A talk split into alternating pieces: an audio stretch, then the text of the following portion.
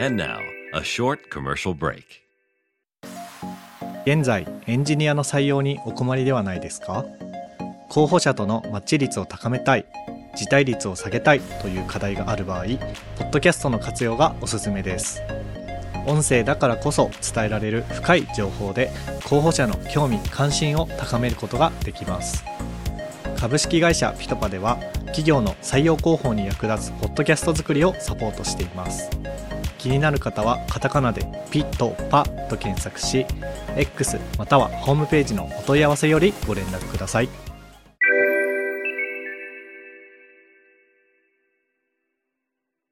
はーい。はいはい。じゃあそういうわけではい。なんだっけ前々からやりたいねって言っていた通りうん。車載配信配信じゃないか車載収録うんをやってみていてですねえー、まあ僕 MK とふっくんの2人で、うん。今車に乗りながらね、うん収録してるわけでございますゴールデンウィーク、ちょっと後でね。そうそうそうちゃんと録音はあできてるねよかった。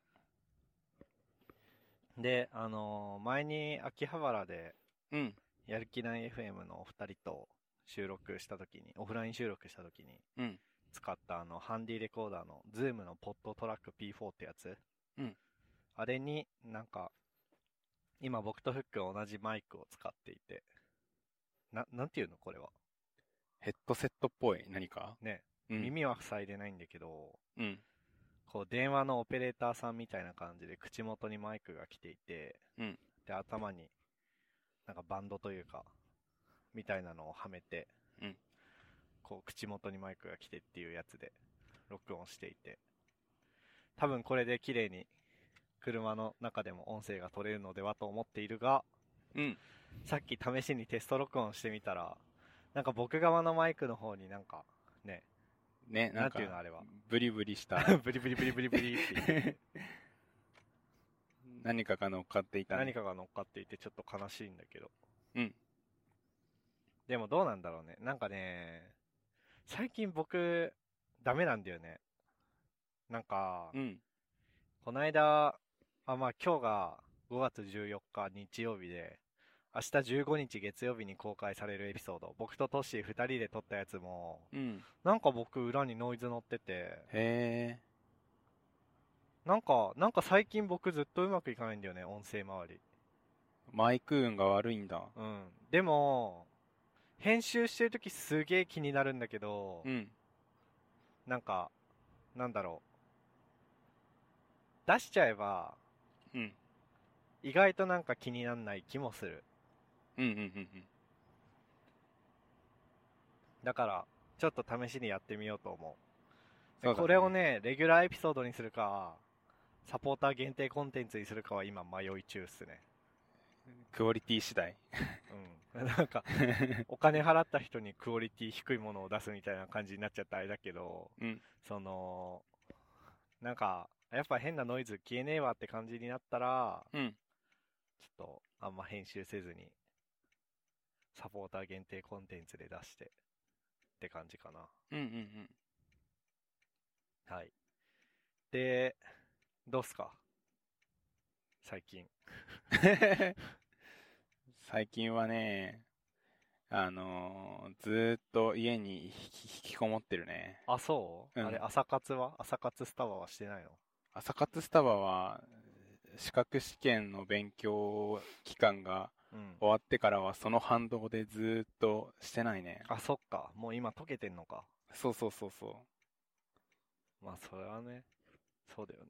う。うん。あ、でも、最近外出したな、札幌に。えー、何しにえっとね、紀ノ国屋とヨドバシカメラ回、周りに。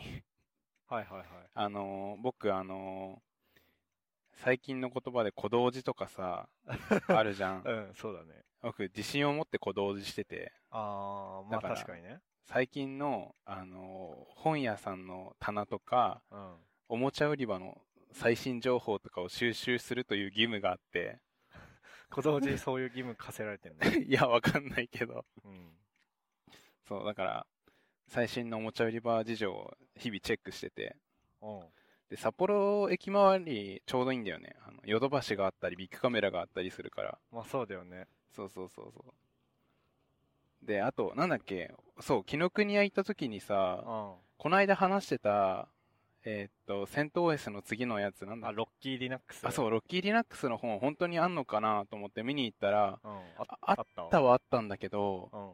圧倒的にセント OS の方が多かった本。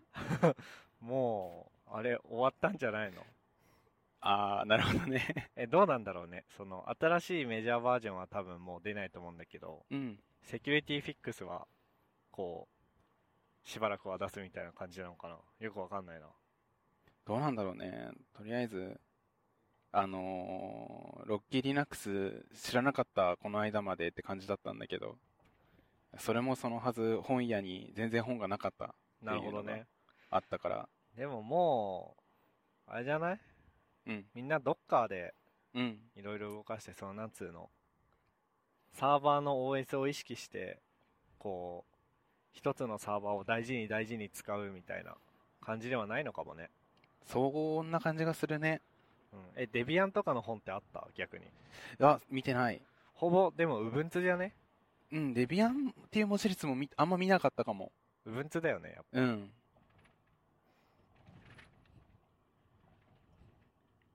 なるほどね。そう、あとは、漫画化されてる、違う、アニメ化されてる漫画とかがやっぱり本棚に並んでたね。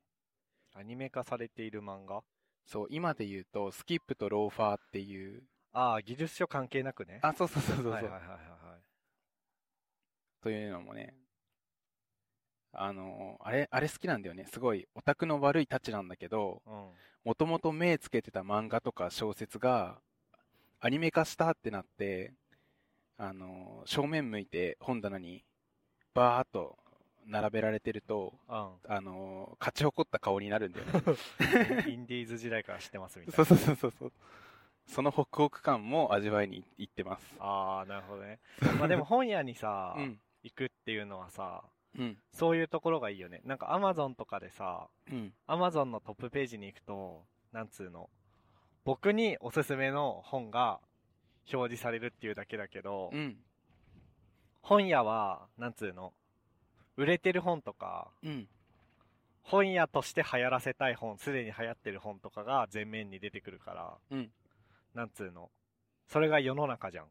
そうだね。まんま、ほぼ。うんだから、いいよね。いや、本当に、物理的本屋の良さだよね。うん。その、レコメンドの外から攻めてくれるみたいな。そうそうそでも、そのまんま視野が広がる字で言ってるよね。う。うん。なんか、ポッドキャストで何度か話したかもしんないけど、うん。学生の時よく千歳の駅前のゲオに行くようにしていて、うん別に本を買うとかじゃないんだけど、うんあの、まあ、紀ノ国屋書店とか、今なくなっちゃったけど、文教堂書店とか、うん千歳の文教堂書店みたいな、ガチの本屋じゃないところ、ゲオの本、ゲオのうん。技術書コーナーとかってさ、うん。本当に棚の本当の一区画しかないんだけど、うん。そこに並んでる本っていうのはゲオに置いてるぐらい流行ってるというか本でさはいはいはい。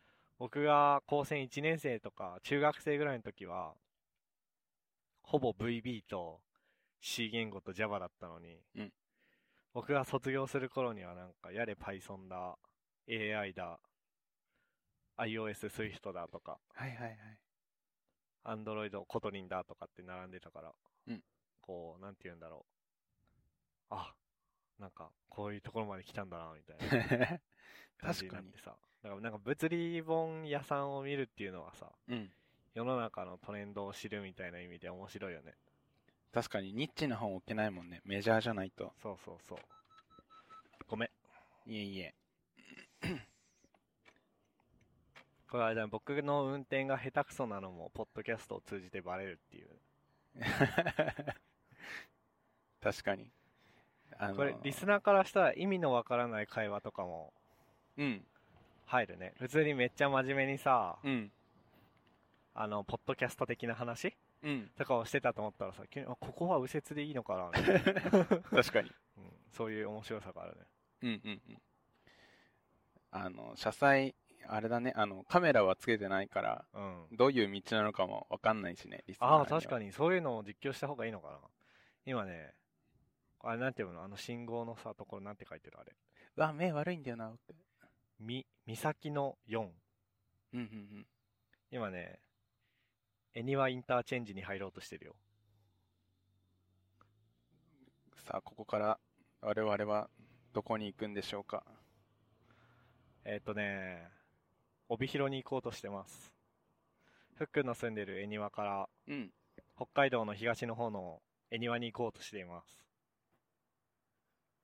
いいえね、ー。え俺今恵庭って言ったえ、にわって言った。北海道の東の方の帯広に行こうとしてい ます。行ってみよう。そっち方面全然行ったことないから。あ、そそう。ただなんか、豚丼が有名みたいなのはちらっと聞いたことあったかもしれない。う。うん。そうだね。豚丼が有名だね。うんうん。そとの以外のりあえ知識はず、今日のルートとしては、うん。えっと、もともと、なんだっけ、帯広にある北海道ホテルっていううん。ホテルがあって、で、そこの、なんか温泉とかサウナがめっちゃ有名らしくて、おおあのーニュースピックスのホリエワンっていう番組知ってるー、知ってる。ホリエワンで、なんか、なんだろう。これってさ、ちょっと待ってね。んこれってここで右に行くのか。はいはい、ぽはい。いね。みたいな会話が入ります。 急に入ります。何言おうとしたっけあ、ニュースピックスのホリエワンっていう番組で、うん。こう、スーパー銭湯の仕掛け人みたいな人がゲストに来た時に、うん。こう最後に、おすすめの日帰り温泉、日帰り銭湯、うんあ日帰りサウナうん。日帰りサウナ5選みたいなやつで、1個紹介されてて、えー、他楽しみ横浜とか九州とかだったんだけど、うん。そう、それで行ってみたいなと思って。えー、めっちゃそこが楽しみメイン。目的で、うん。で、ついでに、えー、っとね、あ、これは左でいいんだな。ついでに、あのーまあ、帯広からまた1時間ぐらい車走らせた大気町ってとこに行って、うん。そこ大気町ってあれよ、あの、インターステラテクノロジーズ、ホリエモンロケットのへ街で、ー。うん。そこに行こうかなっていうのと。え、なんか見学とかできるのなんか、うん。インターステラテクノロジーズの会社の実験場実際になんかロケットのいろんなことをやってるところは、うん。あんまり見学できなさそう。その、ふるさと納税した人が、うん。見学の権利を買うみたいな、へそういう感じのやつはあったんだけど、多分ふらーっと観光客が行って、ー。うん。ふらっと見学するっていうのはできないんだけど、うん。なんか大気町の宇宙なんちゃら科学館みたいのがあって、うん。そこに実際に飛ばしたロケットの実物とかが展示してあるっぽくて、えそこ行ってみようかなって感じ。ー、いいねで、あ、そうそうそう。で、うちの親に帯広行くんだったら、ー。うん。なんだっけ。なんか帯広にすごい有名なお菓子屋さんがあって、うん。そこのスイートポテトが買ってきてほしいって言うから、うん。まず第一目的地はそのスイートポテトにしてますね。ちょうど母の日だし、僕もお土産に買って帰ろうかな。あ、ちょっと待って、スイートポテトあ、違うわ。先に大気町行った方がいい気がしてきた。ほあ、そうだわ。先に大気町行った方がいいわ、多分。う。じゃあ、どっかで、ナビのナビ案の内に設定先を。そうだね。あ、なんで俺、セットしたんだろう。あ、なんか、うん。俺が考えてたのは、先に大気町のロケット科学館みたいなとこ行って、うん。見学して、うん。飯食った後に、あのー、スイートポテト買って、で、温泉入って帰るっていうルートで考えてたんだよ。はいはい。なのに間違えて第一目的地スイートポテトにしちゃった わ。なるほどね。うん。まあいやどうせ、とりあえずしばらくこの道東道っていう、なんか北海道を横に、東西にぶった切ってるうん。高速道路に乗って、とりあえず帯広方面行くことは変わんないし、うん。途中でトイレ休憩とかすると思うから、うん。そこでちょっとカーナビの進路を変えましょはーい。いや、いいね、そのプラン。帰りに温泉とサウナ入って帰るっていうう。。そうそうそうそ最高。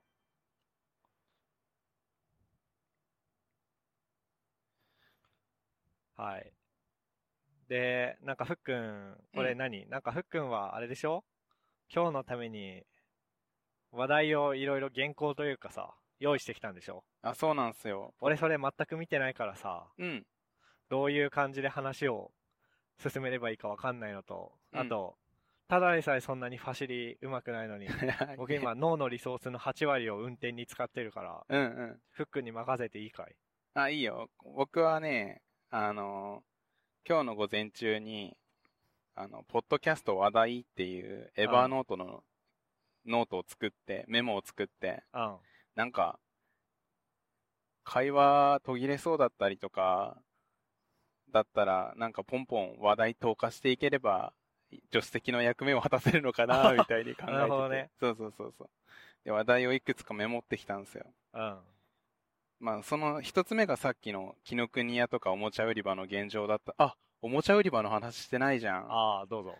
えっと、おもちゃ売り場の、あの、最新情報なんだけど、うん。とりあえず、あのーヨドバシカメラ、札幌のヨドバシカメラってさ、あの、プラモデルを結構丁寧にショーウィンドウみたいな感じのに配置してくれてるのがすごい魅力で、はいはいはい。あとはなんか、大会かコンテストかやってるのかわかんないんだけど、あのー有志が作った作品を誰々さんのなんていう作品ですみたいな感じで、プレートとともに飾ってくれてるんだよねうん。 ね、なんか。でそれも見るのがめちゃくちゃいい。あと、あの、ちょっと寂れたおもちゃ売り場でありがちな、プラモデルの完成品がガラスの中でこけてたりとか、 とかはいはいはいははい全くなくて。ああ、ええすごい。ちゃんとメンテされてるんだそね、うそうそうそなるほどね。う。のがやっぱ、ヨドバシに行く魅力で。で、あと、あれだよね、あその、特撮シリーズの最新なんだっけって見てないとさ、うん。昔は、あの、マジレンジャーとか、555とか、アバレンジャーとか、僕は見てたんだけど、うん。それ、大人になってくると、今何レンジャーなんだろうって気になるタイミング僕は結構あって、なるほどね。それもね、チェックしてきて、はい。今は、えっと、キングオージャーっていう、キング王者王者そへう、王様の話、あの、5人いるじゃん、ヒーロー。5人とも全員違う国の王様でっていうえ。。えで、仮面ライダーが、多分仮面ライダーギーツっていう、でも中身は全然分かってないんだけど、ー、ギ、ギーツそう、ギーツ。何ギークなのいやー、そういうわけではないと思うけど、なんか見た目キツネっぽかった。へえ。ただ変身アイテムのモチーフとかは全然分かんなかったな。あ、そうん。で、あと、思ったのが、えっとね、ソフト、ソフトビニール人形、ソフビ人形ってあるじゃん。う。あるね。僕の子供の頃だと、ウルトラマンのソフビなんかがよくあったなって思うんだけど、今、エヴァンゲリオンのソフビが出てて、マジかでも、僕あんまり、いまいちだなって思っちゃって、何が品質がなんていうか、ソフビにするメリット的な意味で、ああ。そ、の、ウルトラマンって、ほぼ人の円形のフォルムっていうか、丸みを帯びてるじゃんね。うん。でも、エヴァンゲリオンって、言うて、メカメカしい部分もあるじゃないそうだね。そう、肩に尖ってるパーツついてたりとかあ、るまあそうだね。確かに尖ってるね。そう、それをソフビにしちゃうと丸っこくなっちゃうんだよね。そうだね。すごいね、デフォルメされた可愛らしさが出ててねうん。。まあそれはそういう商品ってことでいいんじゃないのそのガンダムに対する SD ガンダムみたいな。なあ、確かに確かに。ゆるキャラ感が出てて、確かにゆるキャラという感じの目で見るのはいいかもしれないな。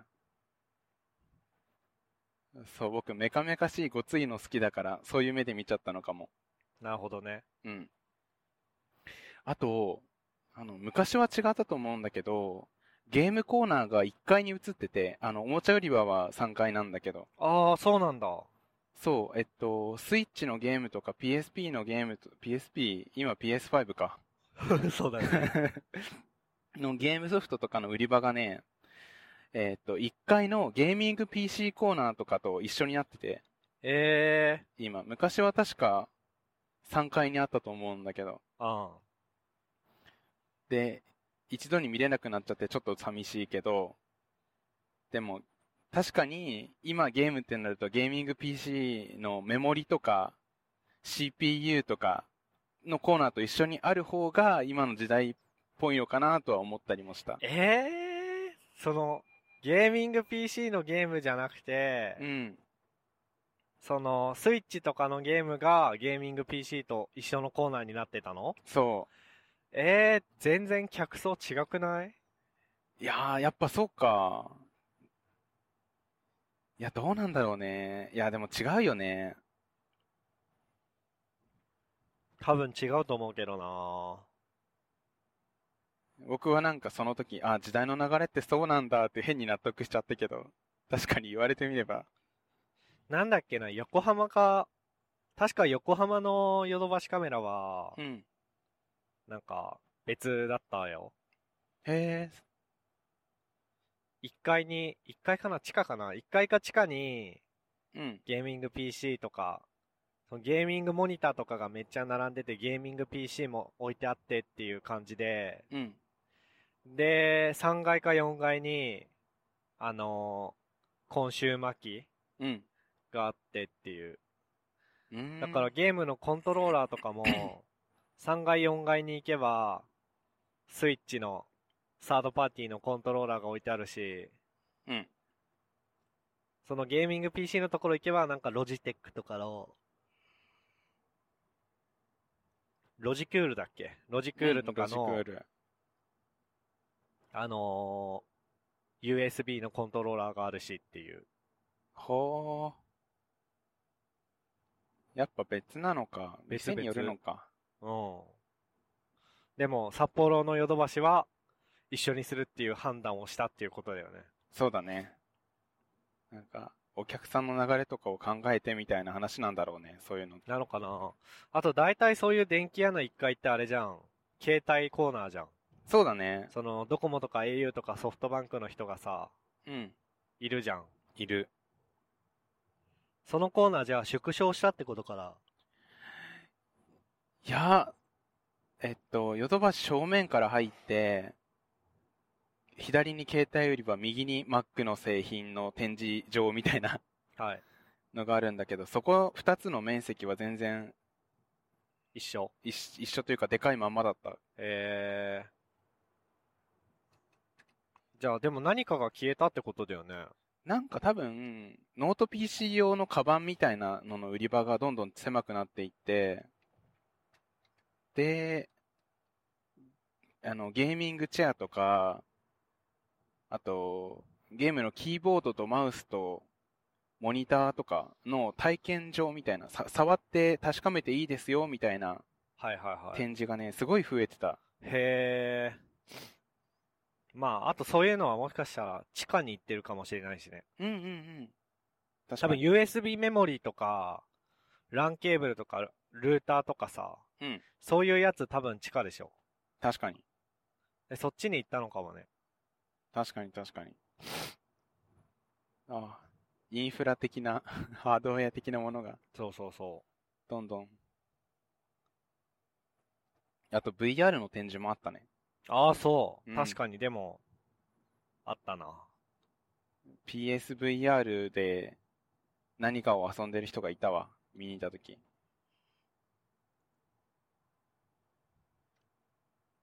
そうそう。ちょうど昨日僕もヨドバシの札幌に行ったんだよね。おお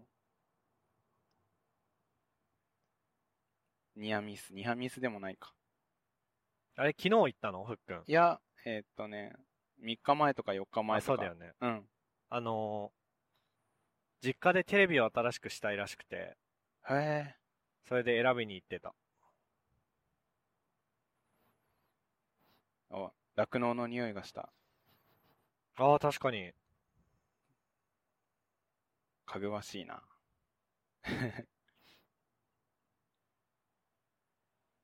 俺は動画、車載動画つけてたとしても匂いまではわからないから、そうだね。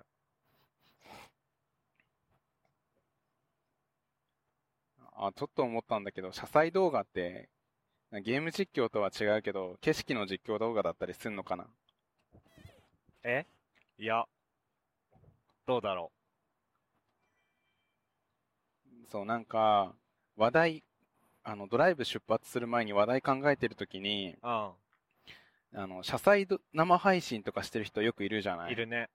で、その人って何話してるんだろう話題のヒントになるかなと思って見に行こうと思ったんだけど、うん。まあ、結局時間なくて見に行けてないんだけど、なんか想像なんだけど、その、ノリはゲーム実況とかと同じで、映ってる景色の実況とかしてるひ、してるのかなみたいなイメージ勝手に思っちゃってた。え、でもさ、ゲーム実況もさ、うん。あれじゃない映っ、その、ゲームはしてるんだけど、ゲームしながらゲームと全く関係ない話してる人、ああ、そうだいね。るじゃん上手い人、人気の人大体そういうイメージあるな。うん。僕の大好きなケンキさんとかもそうなんだけどさ。はいはいはい。だから、あれじゃない車の、あの、ドライブ実況も、うん。こう、景色としては映しつつ、うん。あのー、あれなんじゃない全く関係ない話をしてるんじゃない確かに。いや、そういうのすごいよね。なんか、滑らない話のストックとか作っておくのかな。どうだろ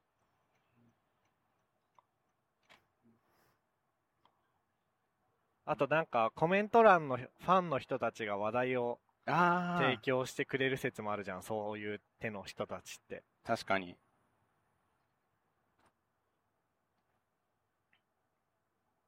そういう意味では、それよりも難易度の高いことをやろうとしてるわけだね。確かにねまあでもその代わり僕らは話し相手がいるからね確かに、リアルタイムの強みだね。で、もう一つ話題をメモしてきてて、はいはいあの、ダウ9万っていう、うんあの、8人組の、えっと、お笑い芸人さんではないかな。あの、コントやったりとか、うん劇劇団、劇やったりとかする8人組のグループがいるんだよね。はいはいで、YouTube 活動もやっていて、あの、コントの動画上げたりももちろんなんだけど、YouTube 用の企画として8人で集まってワイワイしてるっていう動画も上げてて、はいで、最近ハマって、コントから入ってハマって見てるんだけど、で、これはちょっとほ話したい話題とはずれるんだけど、うんその中に道上さんっていう女性の方がいて、あの、はい MK の奥さんに雰囲気似てるんだよね。えどどの方面で髪の色が派手ってこと髪と、あとなんか、笑った顔とか、げえー元気な雰囲気がすごい似てる。から今度見てみて。うんなんかさうん。うちの妻ってあれだよねなんか道端であったらポケモンバトル仕掛けてきそうな感じしないする。そういう感じそういう感じ。なるほどねそう。だから、MK と MK の奥さんの容姿がどうしても気になって眠れないっていう人がいたら、うんあの、ダウ9万の道上さんとクイズノックの河村さんを見れば、わかる。 雰囲気。なるほどねそうそうそう。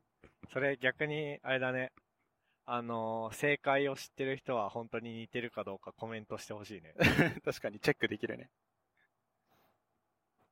で、それちゃったんだけど、えっと、ゆそのダウ9万さんが、YouTube の企画でノスタルジックじゃんけんっていう企画をやっていて、はいそれがちょっと僕のこ心に、あのーキュンときたというか、すごいハマった、ドストライクな企画だったんで、ちょっと、紹介をしたいというか、その話をしたくて、うんノスタルジックじゃんけんってどういう企画だったかっていうと、あの、お互いに、その、8人でトーナメントするんだよね。うんその1対1になって、懐かしいであろう、ノスタルジックであろうものを、あの、画像としてプリントしてきて見せたり、見せたりとか、実物を持ってき たら実物を出して、そういうことねせーの、じゃんけんポンで見せ合って、うんで、残りの6人が判定員になって、よりノスタルジックだったものの勝者っていうのをやってて、なるほどね。そういうやつね。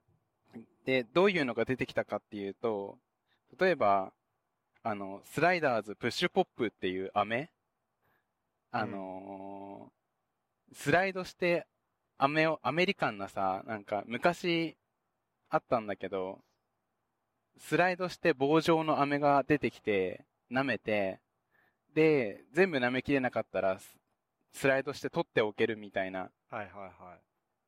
飴、スライダーズプッシュポップっていうやつだったりとか、と、あと、割れない風船カラーバルーンって言って、その、粘液状のものをストローの先につけてプーって膨らまして、端っこペタってやったら、なかなか割れない風船、風船というか、シャボン玉みたいな感じになるやつだったりとか、あと、プロフ帳とか、プロフ帳出た。あとビリーズブートキャンプとか、懐かしい。そういう感じのをどんどん出し合ってて、はいはいはい。で、自分なら何出すかなとか、これ、なんか、ポッドキャストの企画企画にできないかなとか思いながら見てた。なるほどね。そう。で、自分が出すとしたら、あの、落書きんちょとか、落書きんちょ知らないな。なんだそれ。あ、なんか、水でかい、液体を、その、ホワイトボードみたいなやつに、なぞったら、そこに線ができて、うん。みたいなやつ、なんだけど、え落書きんちょ、落書きんちょ、みたいな CM であったんだよね。で、あとはアクアビーズアート。お水でくっつくアクアビーズアートっていうやつとか、あとレインボーアートデラックスってー、知出らなた。いレインボーは、それ俺も言おうとした今。 そそういう系なんだよね、全部。うん。やたらやってた CM のやつ。レインボーアートデラックスの CM がさ、ずっと記憶に残ってんだけどさ、うんうん。あれあの CM の入り方的に、あのレインボーアートが進化して再登場みたいなうん。感じなんだけど、レインボーアートはさ、うん全然見なくない、全然知らない。レインボーアートデラックスしか知らない、最初から。うん。で、それで思ったんだけど、やっぱり CM で覚えてるやつ強すぎるなって思ったんだよね。ああ、なるほどね。確かに。そう。あの、宝トミー、宝かなあの、宝って、宝の製品だったら最後に、え、どタカラーだっけタカラトミーじゃないのあ、宝トミーもあるんだけど、タカラーってあんの宝、宝だけの時があったんで、合併したか知らないんだけど、あ、ああ、そういうことか。のースクエアとエニックスは合併してスクエアエニックスになったまあまあまあのそうだよはね知ってるんだけど、宝とトミーが宝トミーになったかはちょっとそこまでは知らないんだけど、うん。あのー懐かしの CM 動画で調べて YouTube で見て、うわ、懐かしいって、レインボー、レインボーアートデラックスとかなってる時に、うん。いろいろ見てた時に、宝って出てきて、うん。あ、宝だけの時あ、そういえばあったんだ、みたいな感じになってたま。あ。確かにね。うん。じゃあ、宝の方が、多分、宝がトミーを買収したのかな。あ、先に来てるから。そうそうそうそう。そうかも。英語、宝トミーは英語だとトミー宝なのかな。ああ。 そういなんうか。三井住友銀行って、うん。あのー、三井と住友だから、うん三井が先に来てるから、うん。あのー、まあ、三井の方が上なのかなと思いきや、うん。英語だと SMBC、住友三井あーバンク、C はコーポレーションかな、うん。でへ逆なんだよね、住友三井が。え。だから対等だよっていうのをこう、やろうとしてんのかな知らんけど。なるほどね。確かに SMBC だ。初めて気づいた。だかうらわ、ー宝トミーも実は英語だと、トミーだから、トミー宝だったりしてね。対等ですよってね。でも英語でも宝トミーな気がする。 うんうん。じゃあ宝がトミーを買収したのかね、トミーっていう企業があったのか全然わかんないけなどわ。かんない。えじゃあトミカもあれなのかなトミーっていう会社がうトんミカって作ってて、ー。うん。で、あのあ、トミー。か。そうそうそうそはいはいはい。う。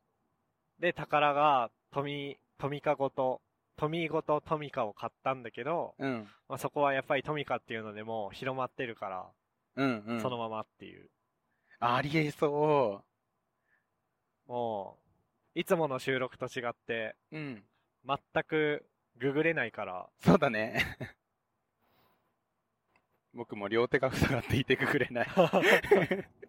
確かに。コーヒーとカンペ。あ、湯にパーキングエリアがあるから、うん。ちょっとそっちに入って、カーナビの修正だけしようかな。ウィス。道東道最最後の給油所だって。最後の給油所。 かっこいい。ラストサムライみたいな。いいね。ガソリンは昨日満タンにしたから。お、さすが。僕も昨日のうちに、あのーお財布に、なんだ、10銭円って ATM でおろせ、おろして。あ、最近さ、それ使えないんだよね。え、使えないの関東で。え、ふっくん昨日、うん。 10千円ってやったら、 1000 1000円札10枚出てきた。うんマジでうん。なんかね、どこだっけああ、僕、いつも家の一番近くのコンビニがファミマだから、うん。ファミマでお金下ろしたりするんだけど、うん。ファミマの ATM は10千円テクニックがね、通じなくなっててね、えええーっていう。おばあちゃんの知恵通じなくなってくる時代なのうーんトトイレとか寄るあ、トイレ行きたい。あ、オッケー、じゃあ、行ってらっしゃい。でも、トイレ行ったら、これ収録今どうしよう。いや、いいいいんじゃないじゃあ、トイレ行こはい。じゃあ、それは僕が持っとくよ。う。ありがとう。行行ってらっしゃい。ってきます、トイレ。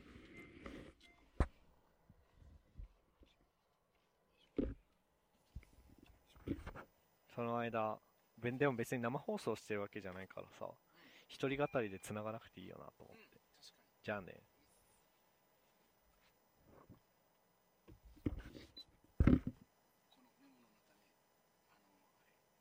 その時出てたワードメモったんだよね。わかるのがあれば、なんか話せるかも。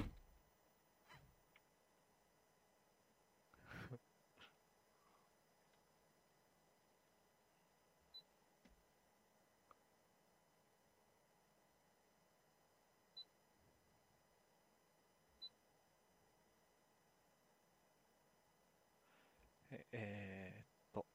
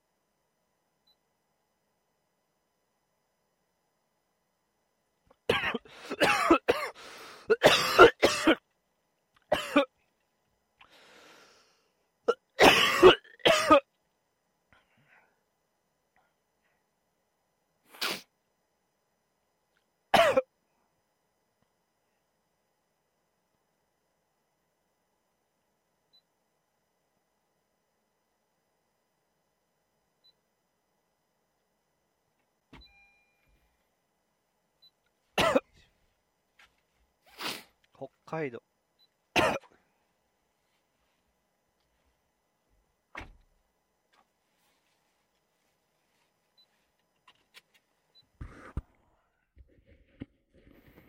あ、コーヒーありがとうっす。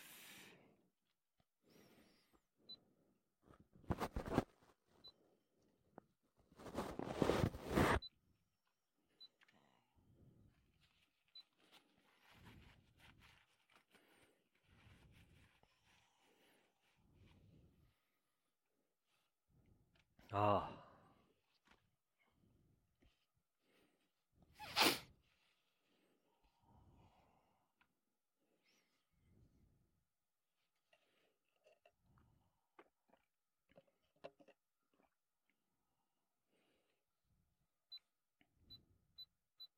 え、大気町なんか15時25分着とか言われたんだけど。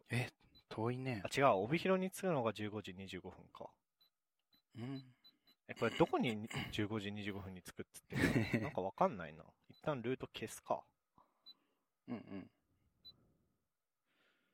え、大気町に着くのが15時25分とかだったら、大気町行くのをもうやめるまであるんだけど。どうやって案内中止するんだ、これ。クイックで。案内中断ってないな。押せない。あ、今高速道路に乗ってるだけか。で、えっと、履歴で。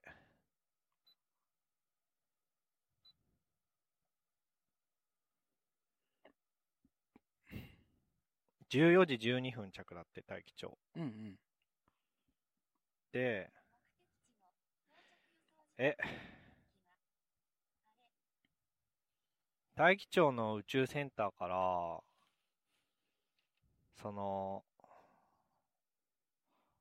なんだっけ、アンデルセンお土産屋さん。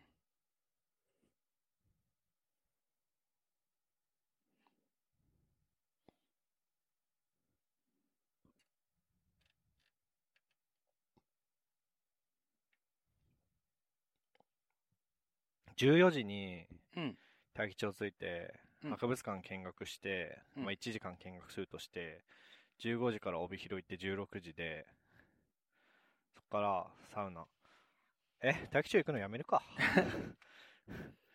なんかだって14時に着いて1時間見学してうい。 16時にスイートポテト屋さん積んで、まあ、30分であれするとしてうい、そっから、そっから、なんか、なんだっけ、あ、北海道ホテルうん。ホテルは、午後の車だ入と浴6分ぐらいなんだけど、うん。でも、5時とかにさ、北海道ホテルつい、着くの嫌じゃないそうだ ね。えもういいか。黙って帯広行くかもう。そうしようか。はい。え、なんか、ホリエモンロケットを見に行きたい熱意って、あるいや、そんな に。うん。ちょっと、プランニングミスりましたね。両方見たいんだったらもっと、早く出なきゃいけないね。いけなかったね。かもね。はい、というわけで、 帯広直で行きましょう。はーい。だってせっかく北海道ホテル結構いいお値段したからさ。そうだよちょっとね。そっちでゆっくりしたいよね。うん。はい、お疲れ様でーす。はいういいやこういうのもね、突発旅のいいところ。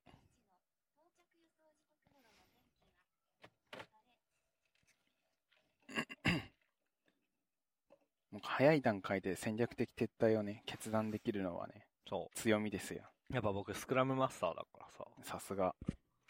というわけで、はい。えーユニパーキングエリアで、ちょっと、トイレ休憩がてら計画を練ってたんですけど、はいえーホリエモンロケットを見に行ってから帯広行くっていう感じだとね、ちょっとね、一番の目的である北海道ホテルで大したくつろげないということが判明してですね、はい。ホリエモンロケットは諦めることにしま した。戦略的撤退。うん。あ、でもよかったね。早い段階でこう、うん。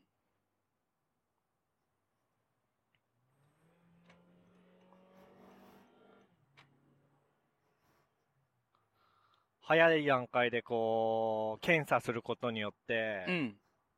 あのーあれこのまま行くと、うん。北海道ホテル着くの5時半とかになって、なんか大してくつろげないんじゃねみたいなうん。ことが判明し、じゃあ、捨てようと。うんそれだからスプリントゴールはうん。北海道ホテルだから、うん。北海道ホテルの達成が危うまれるくらいだったら、うん。ちょっと関係ないタスクであるホリエモンロケット見学 は早めに捨てるっていうのを、うん。これ、ギリギリになってうん。言うのは良くない。もう、帯広とかまで着いちゃった後に、うん。そういうこと言うのは良くないんだけど、うん。でも僕らはちゃんと、出発したすぐの段階で、その、リプランニングしたから、うん。無事にね、こう、早い段階で軌道修正することができたっていう。PO も、プロダクトオーナーもにっこり。にっこり。ね、絶対に果たしたいタスクそうそうそをうね、そう。重要に、重要視して。いや、現実でもよくあるよね。よくあるね。最近すごくね、うん。チームのスクラム開発がうまく回ってるような感じがする。いやー、いいねスクラムマスター、もう役職としてスクラムマスターとしてやってるのまあそうだね。おーで、も、なんかいろいろアンチパターンを踏んでる感じはするけどね。なんか、うん。まずチームリーダーなのね、僕は。うん。で、同時にスクラムマスターであり、うん。で、普通に開発者もやってんの。はいはい。で、多分まず、あ、これ、どうだろう。今トンネル入ったから、タイヤの反響の音とかで、うん。やばいかもしれないけど、まあ喋るんだけど、うん。何を落としたっけまずスクラムマスターと開発者兼任しない方がいいっていうのは、うん。まあよくあるアンチパターンじゃん。だかうん。ら兼任するのがアンチパターンか。一つ目のアンチパターン。そう。で、まあなぜかっていうと、うん。あのーダブルスタンダードみたいになっちゃうから。うん。そうだね。スクラムマスターっていうのはあくまで客観的な立場で、うん。開発者が、こう、スクラムの3本柱の、なんつうの、実現というか、準拠というか、うんだったり、スプリントゴール達成のための、に全、彼らが全力を尽くせるように、うん。障害を取り除いたりとかするっていうのが仕事なんだけど、自分自身も開発者だから、うんそ。れ客観的じゃないよね、みたいなうん。感じになっちゃうっていうのが一つ。うん。で、あと、なんか、そもそも、スクラムチームにリーダーっていうものはあんま置かない方がいいっぽくて、ああ、そうなんだ。そう。あの、スクラムの言葉でよくなんか自己組織化、うん。だよね。自己組織化っていう言葉があるじゃん。うん。自分たちで、本来スクラムマスターなんてのは、いないのが理想。スクラムマスターいなくてもできるのが理想であり、うん。みたいな話ってよく聞くと思うんだけど、うん。それと同じ感じでリーダーなんていなくても自分たちで、ああ、はいはいはいそはい。まあ短期的に言えばスプリントゴールの達成だし、うん。あとはもう一個プロダクトゴールの達成っていうのがあって、それの達成のために、あのーそれぞれで判断して、チームとして最善を尽くすみたいなうん。ことが求められてるから、変にリーダーとか置いちゃうと、リーダーがいないと、だからリーダーがボトルネックになっちゃう。うん。っていう危険性があるから、あんま置かない方がいいよみたいなの書いてて、うん。あアンチパターン2つ踏み抜いてんなっていう。 確かに。うん。だから、まあ4月から結成されて、今5月の半ばだから1ヶ月半ぐらいやってて、うん。ようやく軌道に乗り始めたんだけど、うん。でもそれはそれで、今僕が言ったようなアンチパターンを踏んでるから、それ起因での何か問題が起きたりするかもなとは思ってる。はいはいはいはい。でも、リーダー置かないのって、どうなんだろうね。会社の組織としては難しいんじゃないかうん。そうだね。会社の中で考えると、なかなか不都合が多そ。な。そうそうそううわあ、スクラム。いや、懐かしい。なんか、会社にいた時、スクラムブートキャンプがチームメンバー一人一人に配られてた。 う。いいね。そう。で、やっぱり僕のチームも実態とは違う配置になってたね。あー理想じゃないけど、これでいきましょう、みたいな。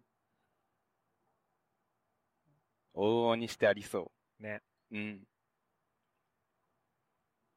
なんか、スクラムマスターの資格かなんかあるよね。ある。僕ね、うん。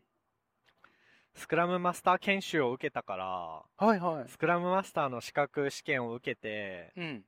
その認定資格を取る権利はあるんだけど、おう。めんどくさくて受けてなくて、うんうん。やばいんだよね。なんか、噂だと、試験料で10万円ぐらいかかるみたいな。僕行ったやつ30万ぐらいしたよ。なすんげえか。前職で、うん。あのーなんだっけ、ハイパフォーマー研修みたいな。うん。その全社員に一応、なんだっけな、月、月5000円だかの、あのーまあ、書籍代補助というか、なんつうの、自己研鑽補助みたいなのがあって、うん。まあ本買ったり、ユーデミの動画買ったり、うん。なんかの研修受けたりっていうのは使えるんだけど、うん。その、それとは別にハイパフォーマー研修みたいなのがあって、半年で30万まで使って、うん。まあなんか大学院の単価受講生やるとか、おおなんかの研修受けに行っていいよとかあって、ー。うん。エンジニアとしての技術的な勉強で半年で30万ってなかなか使わないじゃん。そうだね。まあなんかその、オラクルとか、あと何シスコのルーターのなんかの資格の研修とかさ、うん。そういうやつはなんか、そんぐらいかかるけど、別になんか OSS を駆使して、いわゆるウェブエンジニアやってる分には、なんかないじゃん、そんな。そうだねだ。からまあスクラムマスター研修でも行くか、つって、30万出してもらって、 行った後にすぐ辞めたっていう。うん、まあ、賢い、賢い、賢い。いやー、っていうかね、なんだよね。うん。まあそういうこともあるよね。あ、行った後にすぐ辞めたんじゃないわ。ごめん。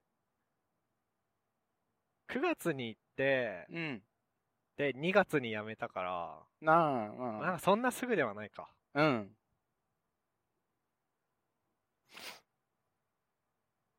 そうか、スクラムマスター。そしたら、その自己紹介欄とかに書けるからね。資格うん。持ってますよ、言うて。そうだね。持ってないけどね、僕は、まだ。あれって講習受けた後にまたなんかやんなきゃいけないのオンラインで試験受けなきゃいけない。あ、そうなんだ。で、しかも確か、その研修を受けてから2ヶ月だか3ヶ月だか以内だったら、ただで試験受けれたんだけど、うん。もう過ぎてるから、うん。 2000円ぐらい払わなきゃいけない気がするんだようね。ーん。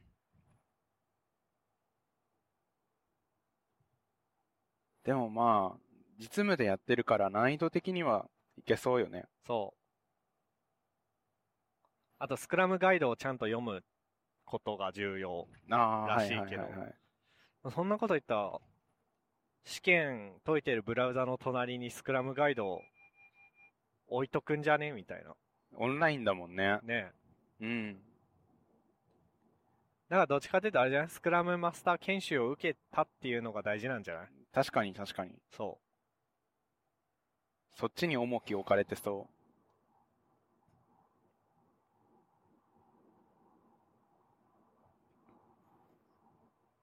で、まあ、というわけで僕はう。うん。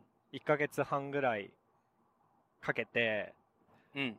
チームをビルドして、うん。で、えっと、1週間休むっていう会社を。うん。その間、スクラムマスターは別の人に任せたから、うん。まあ、こう、別にそれを意図してやったわけじゃないけど、うん。あの僕がいなきゃ回らないみたいなうん。状態を作りすぎないというか、うん。いうことには、こう、寄与できてんじゃないかな、みたいな。確かに、図らずも試運転みたいなそうそうそうそう。ノリになってるね。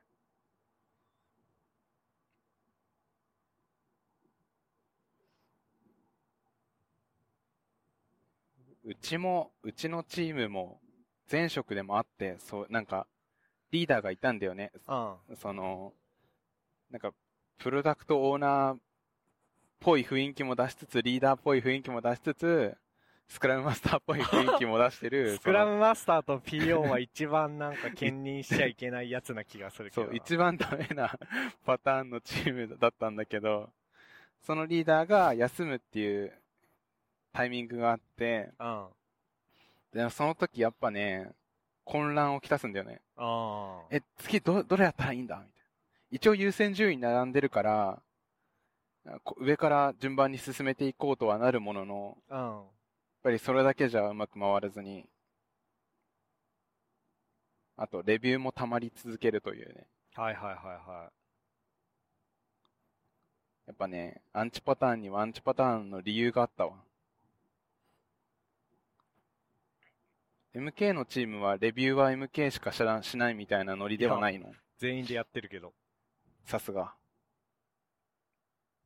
いやなんか、しかも多分あれでしょふっくんのチームってさ、うん、あのーそのリーダーがさ、うん、リーダー兼スクラムマスター兼 PO がさ、一番技術力高いんじゃないそうなんですよ。うちそんなことないからね。おー、なんか、まあもちろん多分レールズに関しては、うん。まあ自分で言うのもあれだけど僕がはいはいはい。多分一番詳しいっぽい、できるっぽい感じはするんだけど、うん。あのー最近触ってんのが AWS の CDK っていう、うん。あのータイプスクリプトで AWS のいろんなリソースを定義できるやつだったり、うん。あとは、Python の FastAPI っていう、な、なんだろうな。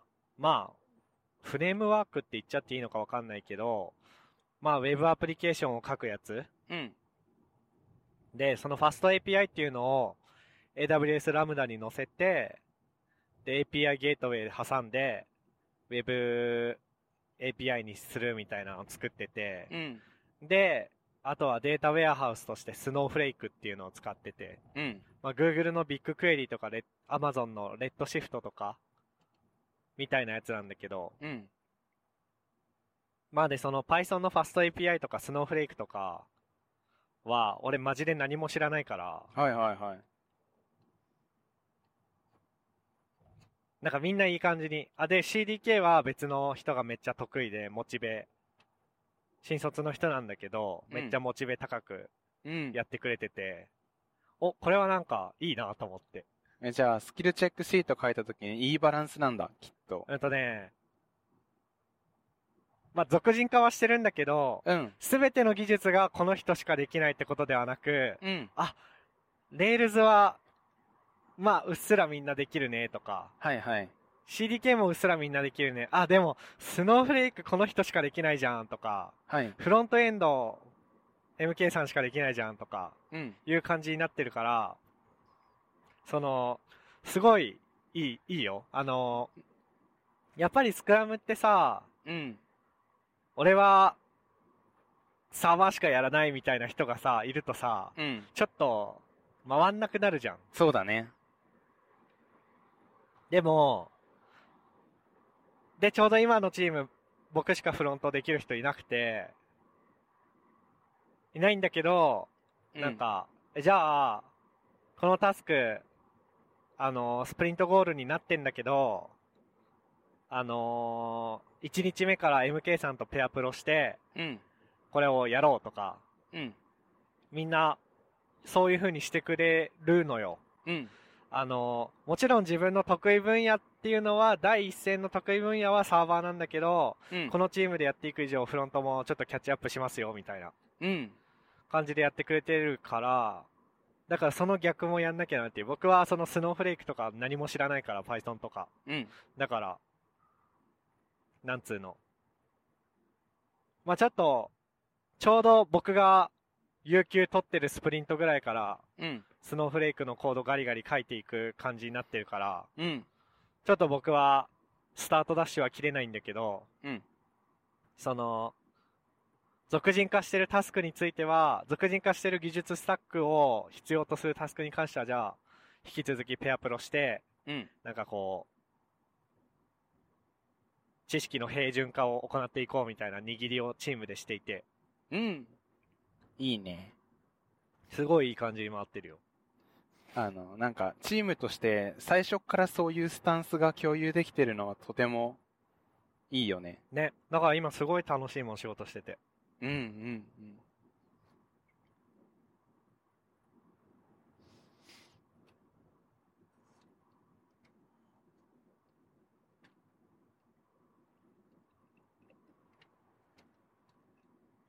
という感じですよ。いやー、いいですね。なんでこの話になったんだっけあ、なんでだなんだっけそうだ、早めに、うん。さっきのパーキングエリアの時点で、はいあはい、はい。ホリエモンロケット見に行くの無理だわってなって、うん。あ、早めにリプランニングできたねみたいな話からこうなった気がする。何でもプログラミングの話、IT の話につなげちゃうっていう。あ、でもさ、スクラムのさ、透明性検査適用っていうさ、ん。プラクティスはさ、三本柱はさ、うん。日常生活にもこうやって適用できるよね。確かに。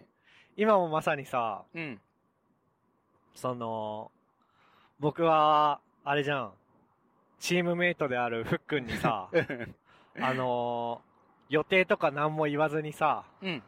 何時頃にここに着いてとかを言わずに、うん。いや、まあ、ふっくんは、あの、とりあえずく、助手席でくっちゃべってくれてればいいからっていう風に、することもできるわけじゃん。そうだね。でもそこは透明性を確保し、うん。あのどこに行こうとしてるとか、うん。何時に、ここに着くといいって考えてるみたいなうん。話をしてて、で、まあ、っていうかそんな話しなくてもカーナビにセットされてるから、うん。あれかもしんないけど、それで透明性が担保されて、うん。で、さっき検査をしたところ、うん。あれこれ無理じゃねってなって、うん。適応したっていう。いいね。まさに素、晴らしい。同じ画面を見ながらね。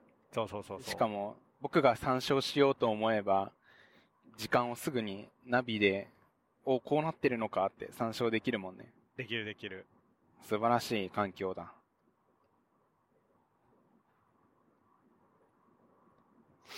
応用範囲広すぎるな。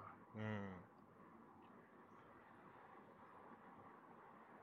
ん。いや、なんか、さっきのスクラムの話、今は MK のチームでめっちゃうまく回ってるよっていう話を聞いてると、やっぱりその、なんて言うんだろう。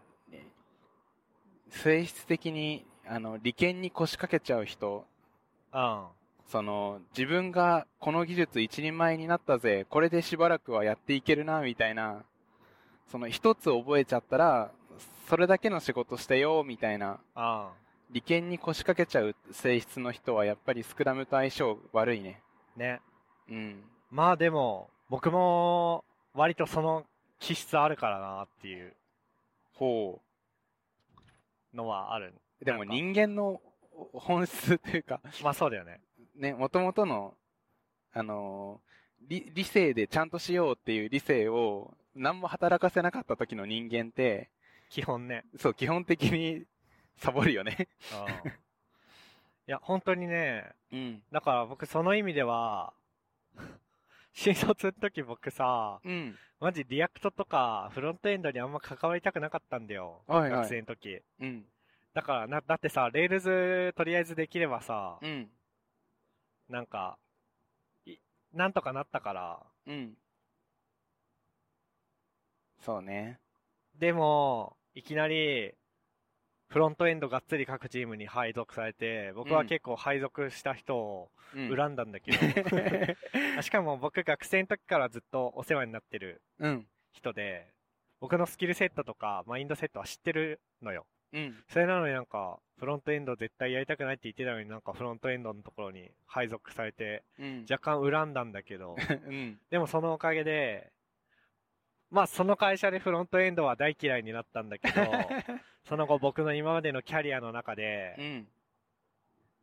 3回目、3回目のフロントエンドの、への突入で、うん。やっと、まあ本当にフロントエンドを専門としてる人からしたらまだまだなんだけど、うん。まあまあまあまあ、とりあえずはっていううん。感じになれたから、だから、なんつうの、外圧というか、うん。外圧をかけられたらちゃんとその外圧に乗っかるっていううん。うん。のは一個大事かな。大事というか、そう、そういう風にしないと僕は本当に、いや、もうこれしかやりたくないってなっちゃうなっていう。はいはいはいはい。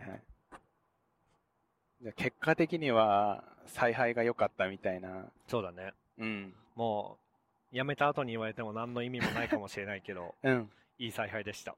うんうんうんうんで、今の僕への外圧が、逆に僕は外圧をかけてる側だと思うので、今。ああ、確かに。チームメイトがみんなサーバーサイドやりたいっていう人で、はいはいはい。特。に新卒2年目の人と新卒1年目の人は、うん。まあ将来的にはいろいろできるようになりたいんだけど、うん。まずやっぱり自分の強みっていうのを1個身につけたいと思っていて、うん。それはサーバーサイドですっていうふうに言ってたから、うん。いや、まあそうなんだったら、あんまフロント、やらせんのもなーって思いつつ、いやでも、やっぱりスキルマップを可視化とかしたら明らかにフロントが足りてないから、うん。じゃあ、じゃあフロントキャッチアップしてきますっていう風に言ってて、わ、すごいすごい偉いなって思ったんだけど、うん。それはでもなんつうの。別に僕は意識してかけたわけじゃないんだけど、うん。スクラムとかそういうスキルマップでチームの弱みを可視化するみたいな活動をする過程でうん。かけた圧なわけじゃん。そうね。で、そういうのを見てると逆に僕も、あ、僕もだから Python の Fast API とか、Snowflake とかうん。学んでいかなきゃなと思って。ああ、いい刺激になってるんだね。そう。だからそれがう。うん。今の僕にとってのうん。いい外圧というか、ああ、なるほどね。になってるなっていう。へえ。超いいチームじゃん。ね。 聞けば聞くほどいいチームじゃん。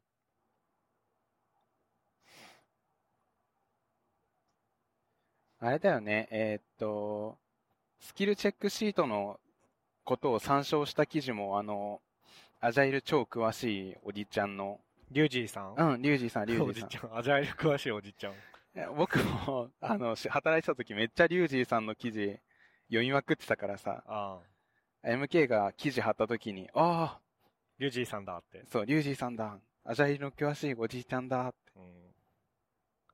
リスペクトを込めて思ってるから。やっぱりスクラムやるチームってあの記事、あの、リュウジーさんの記事めっちゃ参照しまくるよなーって思い出してた。そうそうそ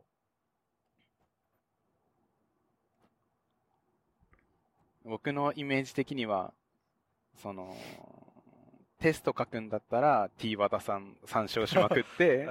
アジャイルの、あのーチームで進めていく仕組みは、リュウジーさんの記事めっちゃ参照してって感じだった。そうだね。うん。もう何回見たかわかんない T 和田さんのあのサバンナ の。アスキーアート。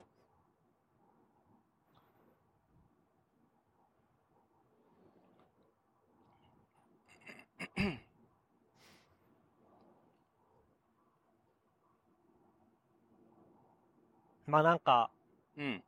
ただ一個、僕のマネージャーというか、な、なんていう、僕の元マネージャーで、うん。今はマネージャーのマネージャーの人。おお。なんだけど、マネージャーが育休に入るから、うん。マネージャーのマネージャーがマネージャーになる 人、へえ。なるんだけど、うん。その人が僕に言ってたのは、あなんか、すごい内輪の結束力が高いチームを作るスキルは僕はあるっぽいんだけど、うん。こう、ただ、新しく入ってきた人うん。に弱いチームになってる可能性もあるね、みたいな。ああ。実際、なんか、まあ、4月の頭に、うん。えっと、4月からチームができて、うん。まあ、4月から入社した人もチームメイトとして新しくチームを作っていったんだけど、うん。その本来僕のチームにいるんだけど、ちょっと別の仕事が残ってて、3週間ぐらい、あ、違う、2週間ぐらい別チームにいて、で、その後ちょっと体調崩して1週間お休みしちゃって、うん。戻ってきた人がいて、はいはい。で、あんまこういう話ってしちゃいけないの別にいいか。で、そ、その人が、こうなんつうの、うまく入れてない可能性もあって。要するにその、最初の全員基本モブプロでやったりとかした混沌期から、うん。あ、なんかその投資をしたおかげで、なんかチームの目線揃ってるねっていう風に実感を得られたうん、転換期とかをうん、経験してないくて、うん、で、もしかしたらそれでうまく、なんて言えばいいんだろうな。透明性とかを確保するといいことがあるんだよっていうのをうん、肌から感じられてないがゆえに、うん、ちょっとうまくできてない部分もあるのかなみたいなのがあって、うん、で、それってつまり、うちわのチーム内ではうん、仲良くというか、プラクティスをき意識しながらできるんだけど、うん。外から来た新しい人には弱いチームになってるかもねみたいな話をされて、はいはいはい。あ、なるほどなと思って。うん、うん。だから次は、なんつうの。だから今回、とりあえずうまくいってるように見えるチームビルディングをうん、再現性持たせるっていうことと、うん、あとは、なんだっけ何言おうとしたっけあ、あと、新しい人うん、こう、内輪であんまりがっつり、うまくいきすぎちゃうと、排他的なチームになっちゃう危険性もあるから、うん、そうしないこと、うんみたいなのを気をつけてみるといいよね、みたいな話をうん、うん。はい確かした気がしてて、はいはい。なるほどなーっていう。なるほどね。でもそれってあれだね。なんか、最初から全部やるのむずいから、まあね。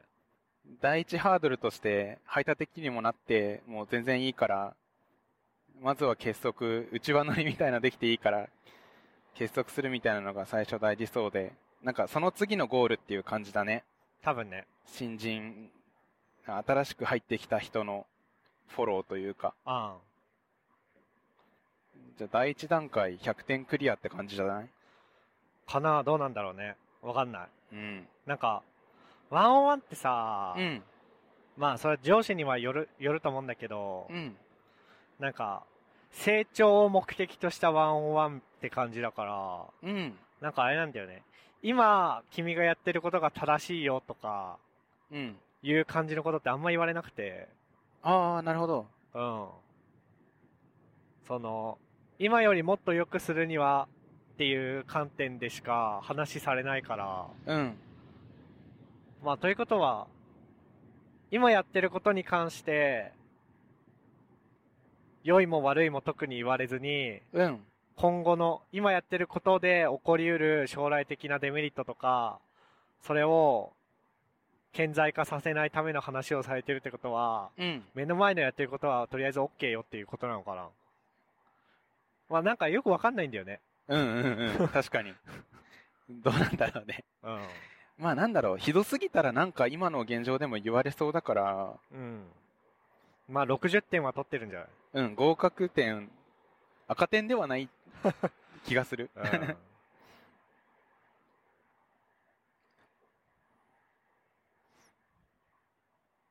うん、大丈夫でしょう。なんか、壊滅的だったら言われそうな気もするし。ね。うん。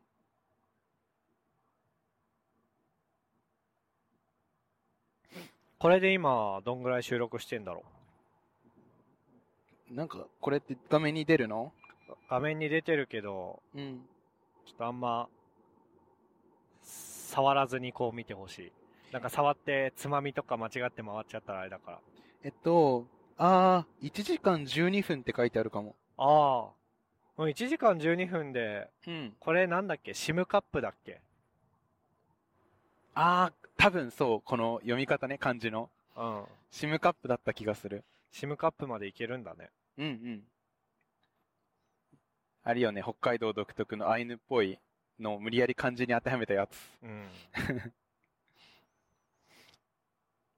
シム、シムカップは占うに冠って書いてシムカップだからね。うん。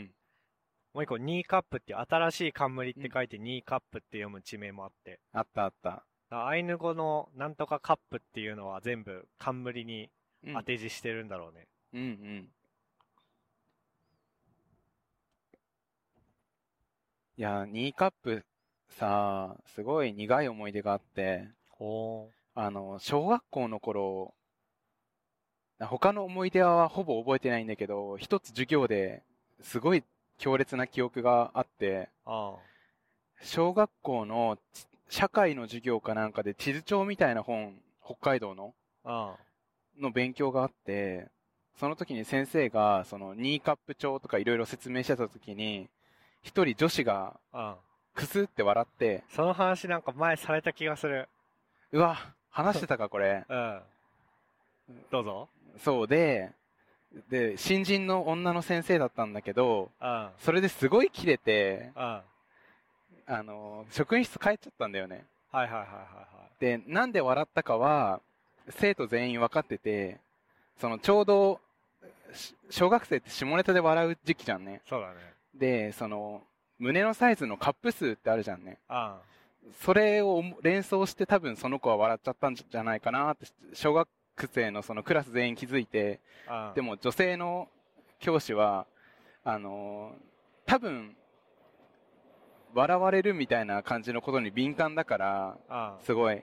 バカにされて笑ったんだと思ったみたいな。そうそうそう、そう思って、で、なんで笑ったのって聞いても、そあの、下ネタだから、その理由が。なんか説明しにくいみたいな。そう、説明できなくて泣いちゃって、その女子生徒も。うん。で、職員室に切れて帰っちゃって、うん。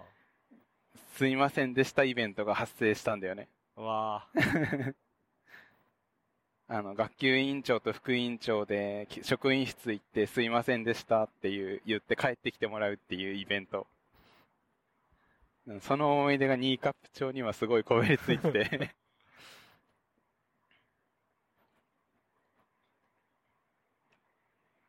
でも、小学生だから仕方ないと思うんだよな。ーそうだね。笑ったら怒るんだ。怒られた。俺大体常に笑ってる から。ダメかもしれない。ちょっとさ、うん後ろの席に置いてある僕のリュックが先からさ、ん、なんかカリカリカリカリって言ってる気あーがす確かにる。チャリチャリチャリチャリって。うん、これだ。多分鈴が鳴ってんだけど、これそれなんか頑張って鳴らないようにできそう今ちょっとずらしてみたんだけど、あ、鳴らなくなった。ういっ素素晴らしい。やったね。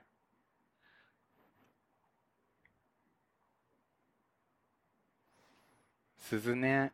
鈴ついてるキーホルダーあるよな、よく。ね。熊は寄ってこなさそう。なんかさ、夜道歩いてる時にさ、うん。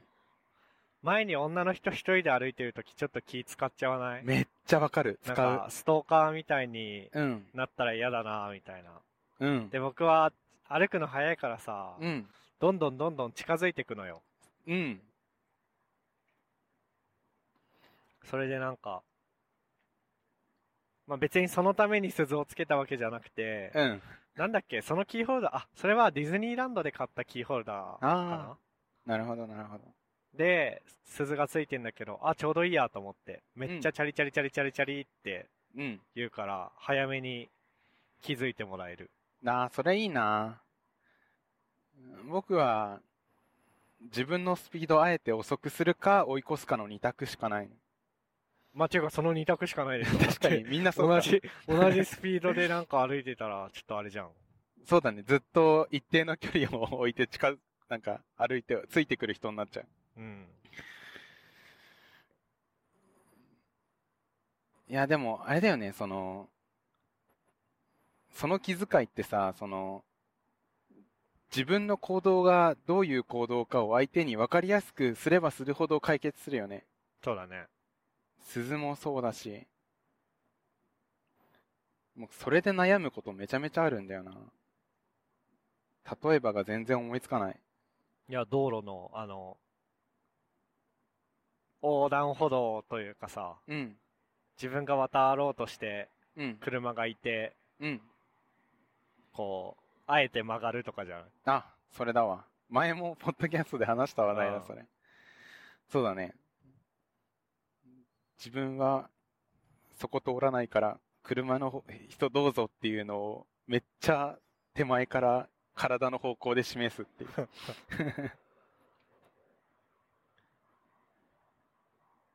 そうだから相手にとって分かりやすい UX でいようっていうね。自分自身を常に心がけちゃってるわ。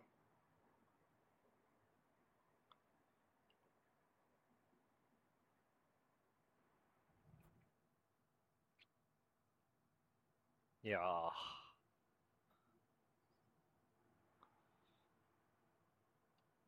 さい最近さ、うん。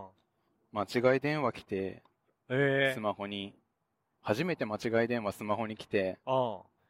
えっと、神奈川県のコンクリート工 場の方から間違い電話来て出なかったんだけど、うん。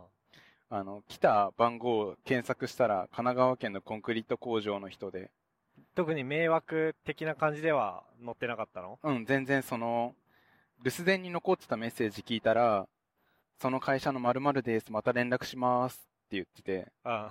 わ、なんか絶対そのお客さんとのやつだと思って、うん。えー、その人怒られたりすんのかなとかいろいろ思いいながやら、怒られないでしょ。ただ、間違い電話来たの初めてだったから、ちょっとビビったっていう。ただ、その LINE のさ、うん。あの、スパム系のお友達になりましたみたいな、登録うん。みたいなのとか、あと、ツイッターで、そう、出会い系っぽいリストにぶち込まれるとか、DM が来るとか、はよくあるんだけど。そうだね。最近めちゃくちゃ、なんかむしろイーロン・マスクになってからめっちゃ来るようになった気がするけど。うんうんうんうん。そういうのさ、なんか、メアド、昔のメアドだったらさ、メアド変えたりとか、で対策できたけど、ツイッターどうすればいいんだろうなーって最近悩んでる。で、まあ DM を開放しないしかないんじゃないあー、そうか。えーなんか、エッチなアイコンのアカウントの人のリストにぶち込まれるみたいなやつって対策なんかあったりすんのかなえ、あれって DM 閉じててもなんの ?DM 閉じててもリストには入れられるみたいな。最悪な仕様だ な。マジか。あの、東京なんとかクラブとかでしょうん。知らねえよって感じだよね。そう。一週間に2、3回リストに入れられて、またかよと思ってブロックしてるんだよね。もうブロックするのもやめたわ、俺。あ来すぎて。あ。やっぱ一つ一つブロックしてっても切りないからね。ね。あと、LINE のお友達登録最近面白くなってきて、多分電話番号かなんかで検索されて、友達になりましたみたい、追加されましたみたいな感じだと思うんだけど、 LINE でもそういうスパム来んの僕来てる。俺全然来てないな。えー、電話番号さらされたあの、SMS はよく来るけどね。 ?SMS もう来るな、僕。うん。 LINE は、あ、電話番号で検索できるようにしてないからかもね。その設定があるのか。僕多分何もいじってないから、検索許可しちゃってるかもしれない。ああ、それかもね。それで、なんか、そのネズミ講みたいなグループに入れられるんだよね、その。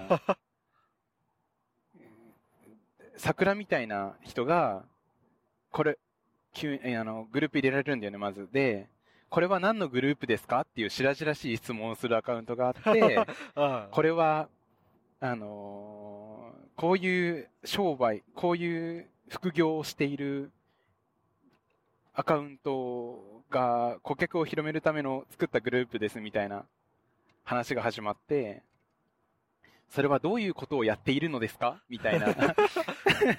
で、なんかめっちゃ仕組みが長文でずらーっと並んできて、はいはい、はい。で、どんどんメンバーが大会しました、大会しました、大会しましたって。でも最後まで説明頑張るっていう。めっちゃおもろいな。それさ、オープンチャットじゃないああ、そうかも。普通の LINE グループえ、オープンチャットと普通の LINE グループの違いが理解してないからわかんないけなど。んか LINE グループはまあ LINE グループなんだけど、オープンチャットは検索したら出てきて、うん。自分で好きに入ることができるやつなんだよね。うーん。コミュニティ機能みたいな。へえ。僕それ LINE で使ってないから、うん。なんか、そういうやつなのかもね。かもしれない。なんか流れとしては、グループに追加されましたって出てきて、なんだなんだって見に行ったら、うん。一連のやりとりが毎回のように続くんだよね。迷惑だね。そう。でもちょっと面白い。 マルチ商法っぽいグループなんだけど。うん。で、毎回、その、怪しそうなアカウントを通報、通報、通報ってしてる。あ、でもちゃんと通報するんだ。うん。偉いね。なんか、本当に悪質なアカウントが出てきた時に通報の仕方知らなかったら嫌だなと思って、いあーろいろ見てるメニューとか。なるほどね。そう。まあ、そのマルチ商法のアカウントは本当に嫌なグループに入るんだろうけど、あの、ツイッターとかの通報の仕方さ、あの、なんか最近細分化されてめっちゃわかりにくくなっちゃってて、いや、そう、めんどくさくなったよね、通報。そう。で、迷惑アカウントのリプにさ、こういう通報の仕方をしてくださいっていうスクショを貼ってくれる親切な人が現れる始末でさ、すげえ。わかりにくすぎて。 そう、あの、僕が一番憎んでる行為が、その、例えばオンラインライブとかあったりするじゃない、ううん歌とかう、ん。ゲーム実況とかで。で、そういうライブの実況するハッシュタグとかあったりするじゃん。あで、ハッシュタグつけて応援してて、で、最後にライブの感想、こんな感じでした。よ、すごい良かったです。感動しました。みたいな。の、ハッシュタグつけてやると、トレンドに乗っちゃって、あの、スパム目的のアカウントが、そのハッシュタグを、あの、ジャ連ックする連打するみたいな。あ。で、それ本当に今日がそげるそがれて、すごい高揚感がそがれるから、うん。うん。一番嫌で、それ通報するときにどう通報していいか前分かんなかったんだよね。なるほど ね。だからそれスムーズにできるように日々の特訓をしてるっていう。訓練だ。大事だ。そうそうそう通報することで少しでも気分をね、スカッとしようと。大事だね。そう、ぐっすり寝れるよ、すっきり寝れるようにね。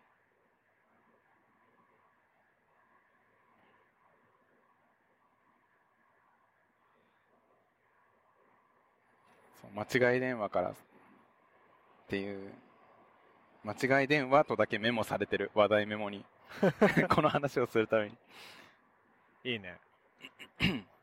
間違い電話、なんか、僕、あれだな。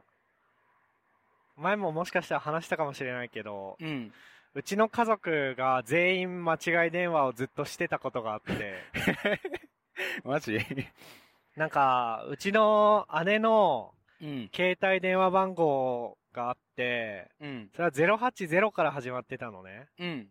で、それをなんか知らんけど、みんなミスって090で、あとは同じっていう感じで電話帳に登録してて、はいはい。なんかお姉ちゃんが全然携帯出ないみたいなうん。感じになって、いや、かかってきてないよ、みた いな感じで、な、なんなんだろうなーっていう風に言ってたら、ある日、うんう。ちのお父さんがその、それこれかけたら、うん。出て、うん何ですかみたいなうん。う風ん。に言って、えってお姉ちゃんじゃないのみたいな風になって、うんあすいま、あ、で、それで、なんか、一旦それで通話終わって、うん。で、えっと、何なんだろうなってなって、後で見たら、うちの姉は080なのに、全く同じで0、その、以降全く同じで090で登録していて、うん。たってことが判明して、うん。で、もう一回その番号にかけて、うん。そういうことでしたっつっおおっていう報告したんだ て。、報告したっていうことがあったよ。うんうんうんうん。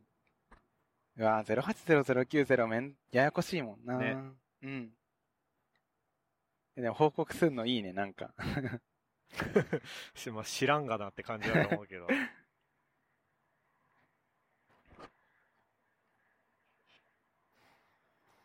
なんかそういえばあの、携帯の番号ってさ、ん。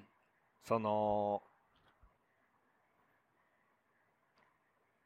昔から携帯持ってる人は090で、うん。で、最近新しく作った人は、もう090枯渇してるからう、ーん。 080になるみたいなへえ。話があったと思うんだけど、うんうんうん。それももう一周したっぽくて、そうなんだ。こないだそうそうそう、僕、もう一個新しくサブ回線を契約したのね。うん。さあ、その電話番号が090になってて、うんうん。あ、なんかもう一周したんだなっていう。その電話番号って解約してからしばらく経ったらうん。割り当て直されるじゃん。空きになるじゃん。うんうん。だから、あ、それがもう一周したんだなっていうふうに思った。へえ、いやー、そもそも080と090のその割り当ての仕組みを知らなかったから。ああ。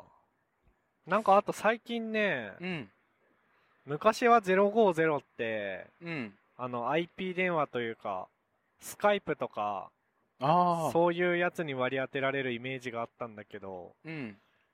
今普通の携帯にも050使われてるらしくて、へえ、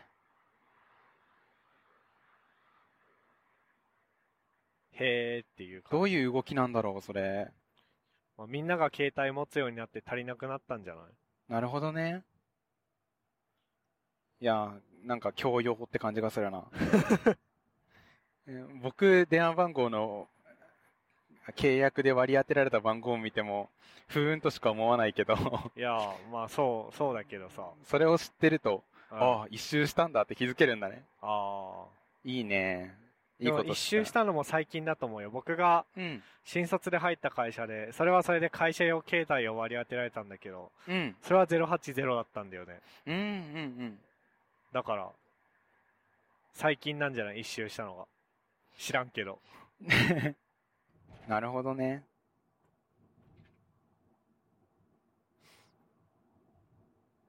あー、なんか疲れてきたな、運転。お、でもね、うん。次の休憩所があと35分後なんだよね。遠いね。間になんかあんのかな多分ないよね。十勝平原パーキングエリアまでなんもないよね。そうだね。P って、十勝平原には P ってあるんだけど、サービスエリアの SA とも書いてあるんだけど、それまではインターチェンジだね。ね。うん。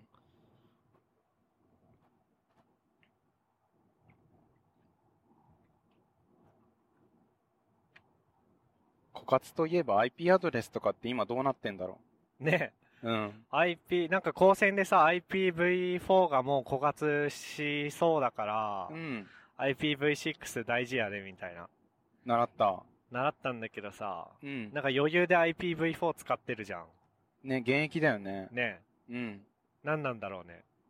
ね、今はどっちも使われてますよ、みたいなノリを感じる。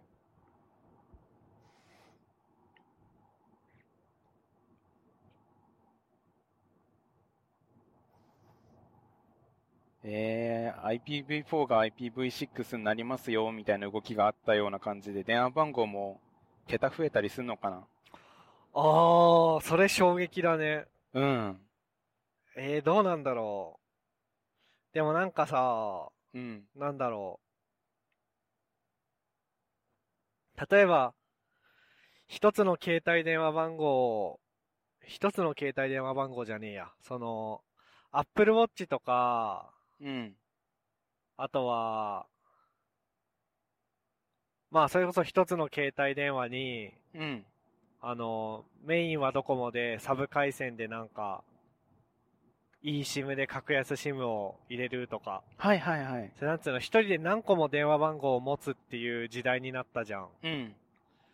で、それを電話番号の仕組みを設計した時に、こう、想定してたのかなと思って。あー。してなさそねう。うんえ。。したら、桁足りなくなる日が来るかもね。ねえ。えー、どうなるんだろ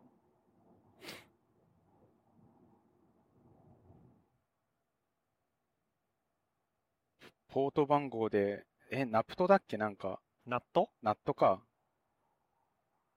みたいなノリのし技術が生まれたりするのかな。まあなんかでもうん、それあれだよね。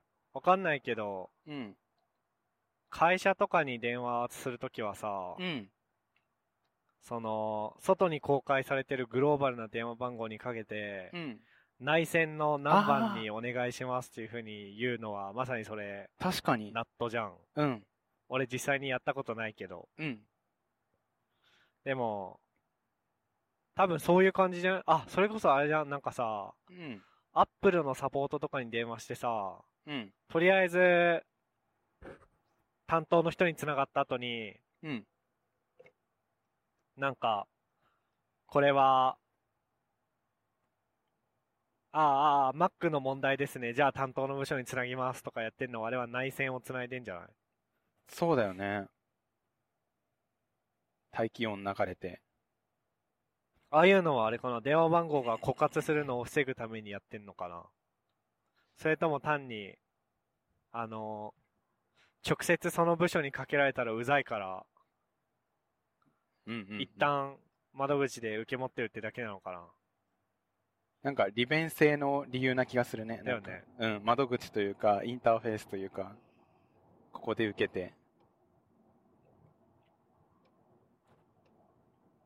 だってなんか俺覚えてるもん、アップルの電話番号ってさ、うん。確か0120の990の990だよね。え、覚えてんのうん。えなんか一時期かけまくった時があって、えはいはい、はい。なんか覚えてる。違ったらごめんなさい。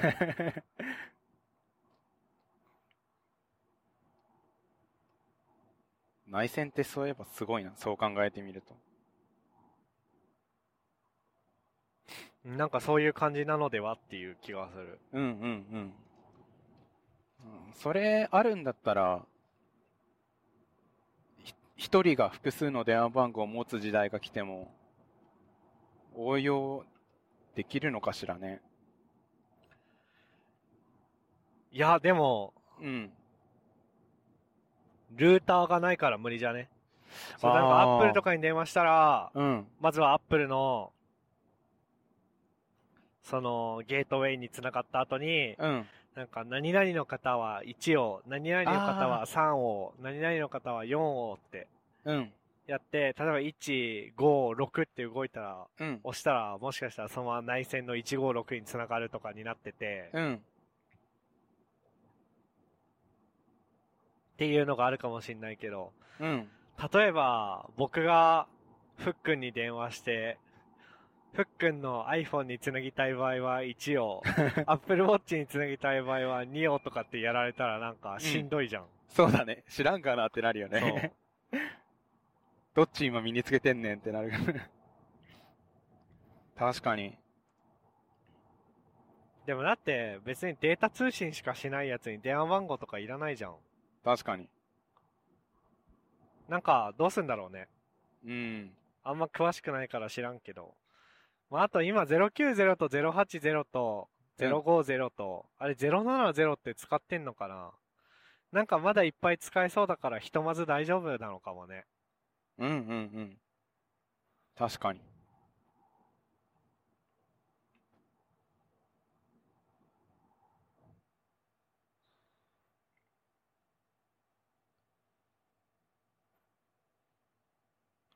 マジこの田舎道走っててすげえムカつくのがさ、ん。、今虫がさ、前から飛んできてさうん フロントガラスにベチって、もうなんか今も当たんなかったなんか当たったベね。チって当たってさ、うん体液ぶちまけてくることがすげえ腹立つ。うんうんうん。あと残ってんね。ね。でまだ透明だからいいよね。 うん、そうだね。前さ、セミかなんかがぶつかってきてさ、うん。ゴンって。 うん。なんか、あんまりこう、表現しにくいけど、うん。 すごかった。グロ描写だ。うん。いや視界奪われんの、マジで実質的にね。そう。だから今もうだってもうなんか切れそうだもん、なんか。うんうん。透明のなんか、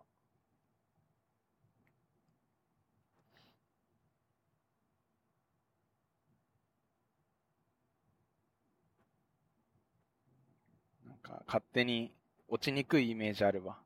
ねうん。え昨日洗車したばっかなのに。わあ、最悪。え、なんかさ、ふっくんってさ、うん。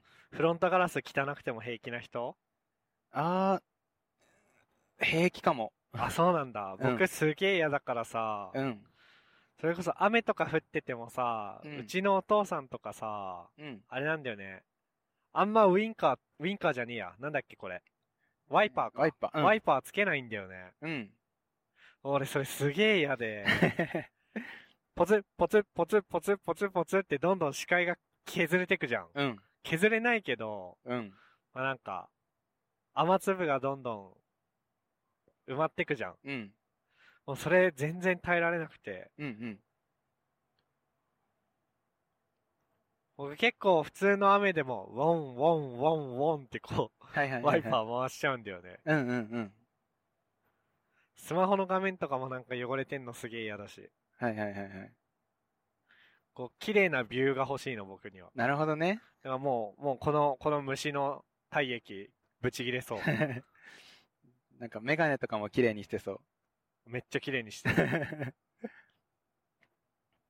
あ、でも、うん軽減されたかな。今、ワイパーで こ多すったら少。、うんうん。なんか塗り広げられた感はちょっとあるけどちょ。っと広がってる かもね。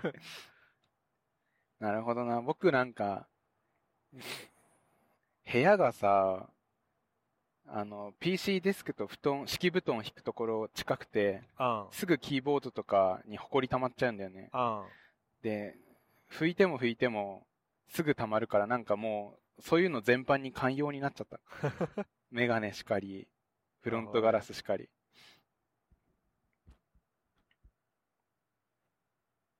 本当は嫌なんだけどなまあ、気にしないっていう解決策があるよね。自分しか触んないし。そうね。でもそうなってくると、あの、急に部屋に人来るとか、車に人乗せるってなった時に焦るんだよね。よく見たら汚ねえじゃんって。ああ。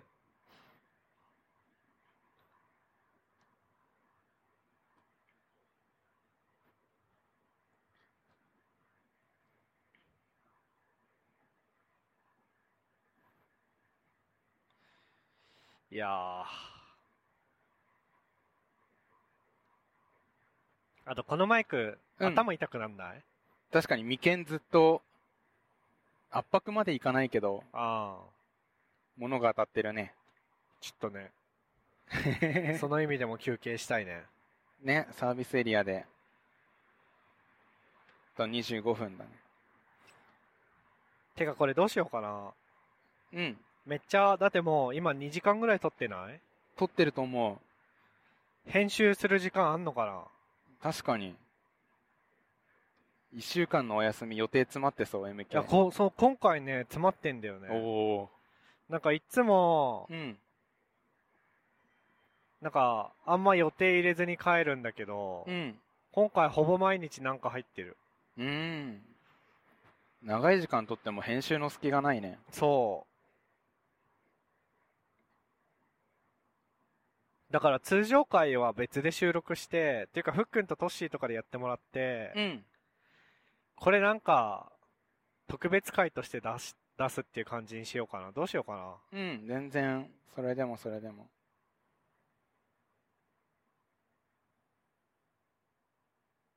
え、なんか急にゼルダみたいな本当だ。景色が広がってきた。冒険できそうな平原。ねえ丘、丘だね。超十緩やかな山。十勝清水インターチェンジの近くですね。でトンネル抜けたら、トンネル抜けたらゼルダ。ゼルダ。そう、丘だよね、これ。うん。始まりの丘みたいな。今、ゼルダはあれか。えっと、ティアーズ・オブ・キングダムだっけそうだね。うんうんうん。超、高評価らしいね。うん。うちの嫁がうん。発売日に買って、おおで、今回飛行機で一緒に帰ってきたんだけど、ー。うん。都内でずーっとやって たよ。僕もやろうかな。どうしようかな。でも、スター・ウォーズのジェダイ・サバイバーもさ、ホグワーツ・レガシーも全然もうやってないんだよね。うん。どうしようかな。なんかね、僕はもう諦めた。なんか、途中で手つけなくなっちゃったゲーム、ずっと気になるたちだったんだけど、あ、もう、そういうの気にすんのやめようと思って、うん。どんどん新しいものに目移りしていいじゃんって思ってる、最近は。なるほどね。うん。でたまに思い出して、ホグワーツレガシー進めてる。ああ、いいね。うん。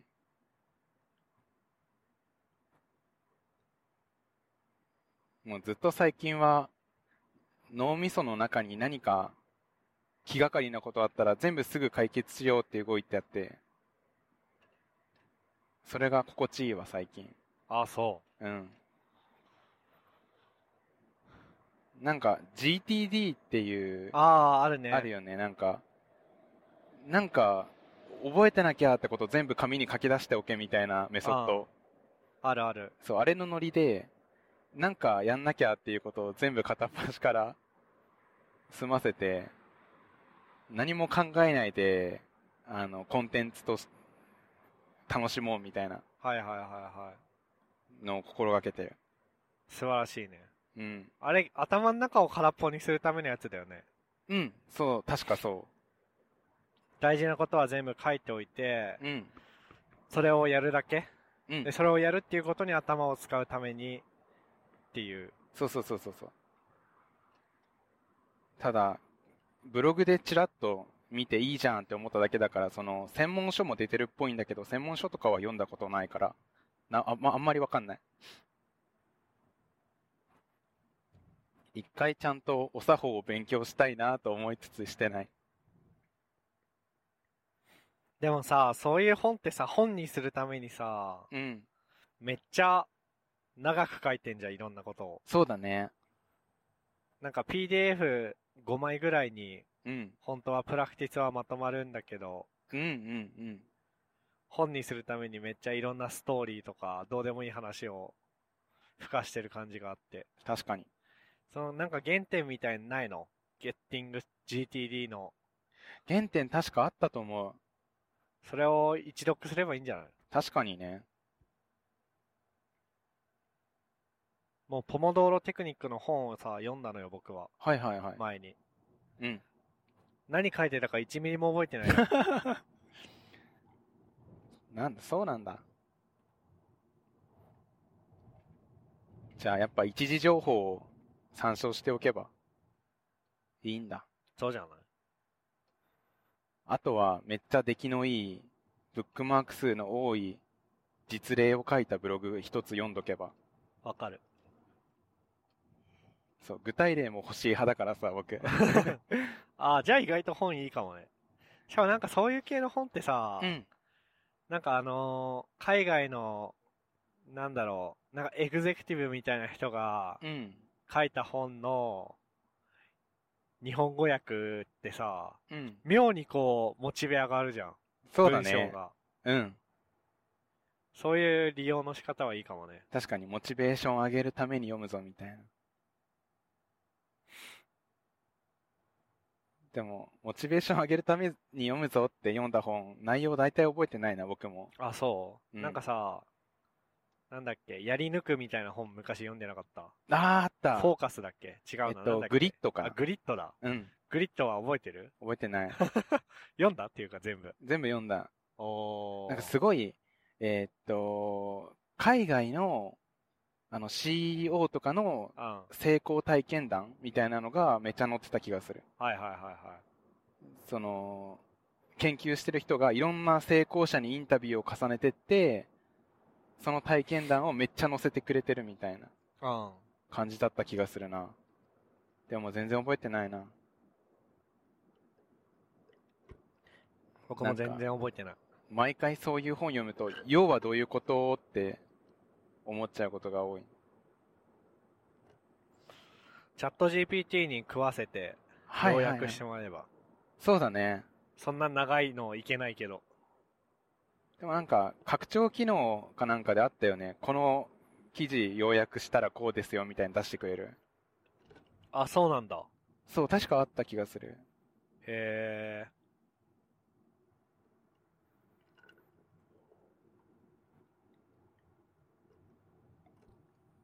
あ、Chrome 拡張機能を作ろうと思って作ってないアイディアが一つあってさ、うん。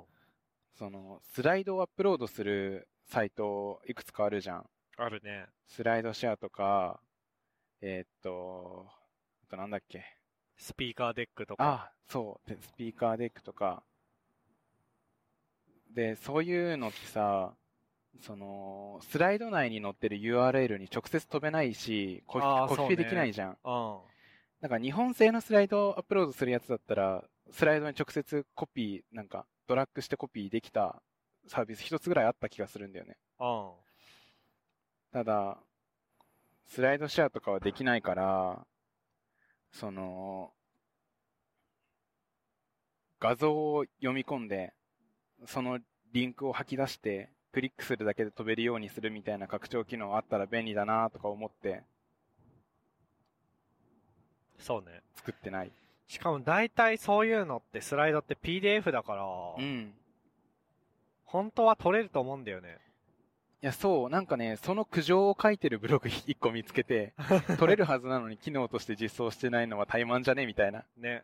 そ確かススライドシェアはリンク飛べた気がするんだう。よな。ああ、飛べるのか。うん、スライドシェアはリンク以外の問題が今多すぎて使ってないけどあ。そうなんだ。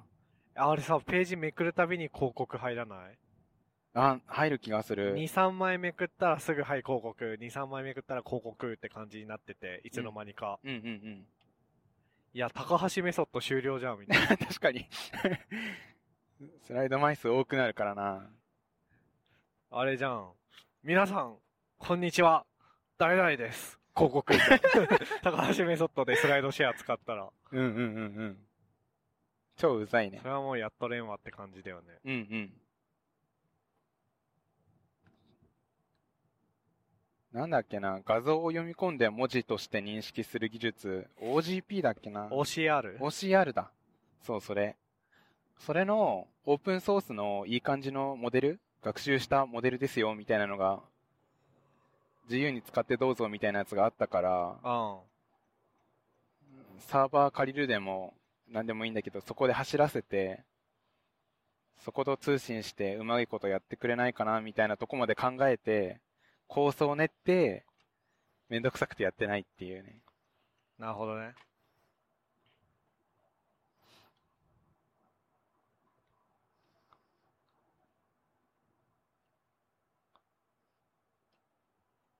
よいしょ。あ、ツイッター、そういえばさ、うん。ツイートの情報を見たらなんか、アースって書いてあるんだよ、最近。あ、ね。最近、アースって書いてるよね。あれの意味が分かってなくて。なんなのあれ。とりあえず全員地球からツイートしてるだろうみたいな。そうだよね。あれ、じゃないのそうえー地球って書く意味あると思ってさ。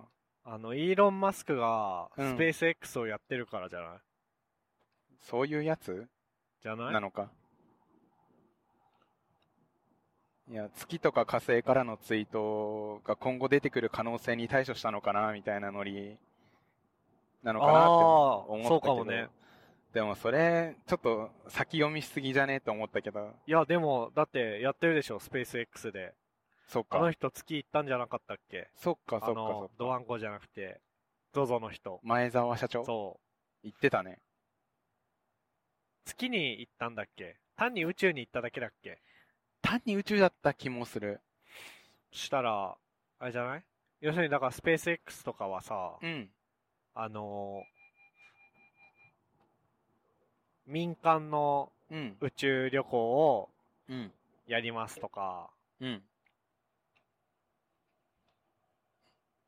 なんだっけななんか飛行機で移動するんだと、うん。なんか宇宙に行くことが目的っていうよりは、うん。飛行機で移動するんだとこっからここに行くのにめっちゃこんぐらい時間かかるけど、うん。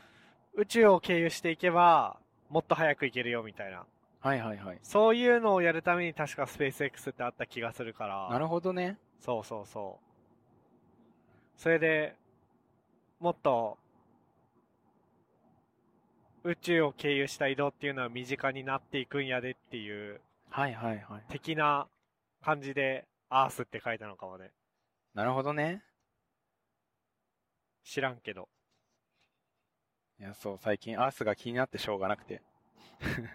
最初はツイッタークライアントの名前かと思ったんだけど、うん。いや、なんか、自分のツイートもアースってなってたから、あ、違うのかと思って。えー、ムーンとか、マーキュリーとか、かっこいいな、じかゃっこいいね。あ。うん。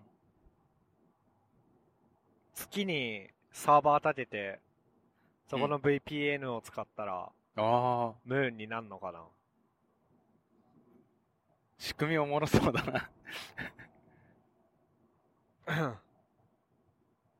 自動でなったらおもろいね。位置情報かなんか。あ、そっか。でもサーバーを組んだったらそのサーバー見ればいいのか。そうそうそはいはいはい。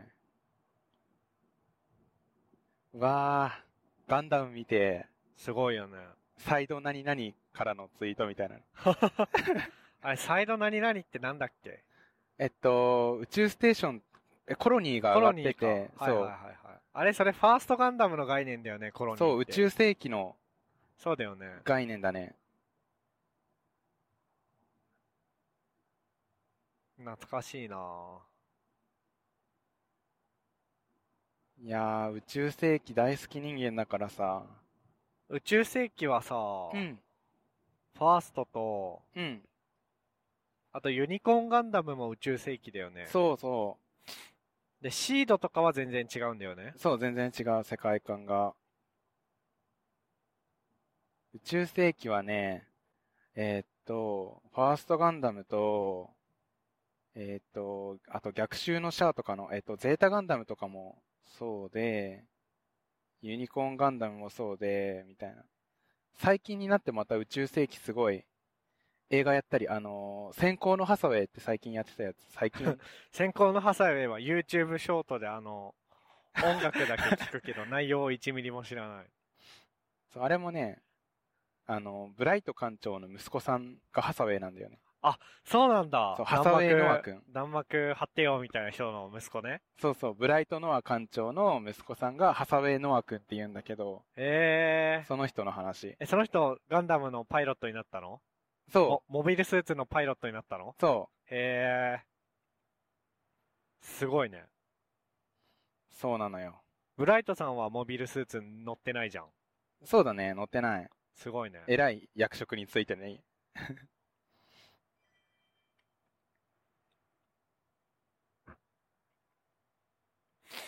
あだから宇宙世紀ファンとしては先行のハサウェイやってくれて嬉しいのよねー。。あれ先行のハサウェイって映画映画で、そうやってくれてて、映画館映画館えー、見た。はいで、あ見た、第1弾がもう映画公開されてて、はい、はい。見て、これから第2弾、第3弾みたいな感じで、なるほどね。そう、映画として話が進んでいく。ただ、ストーリー自体はもう、えっと、小説があるんだったか、漫画があるんだったかで、原作としてはもうストーリー全部わかってて、ああ、なるほど。そう、スーパーロボット対戦とかそういうゲームにはもうそのストーリーとして入ってるんだよね。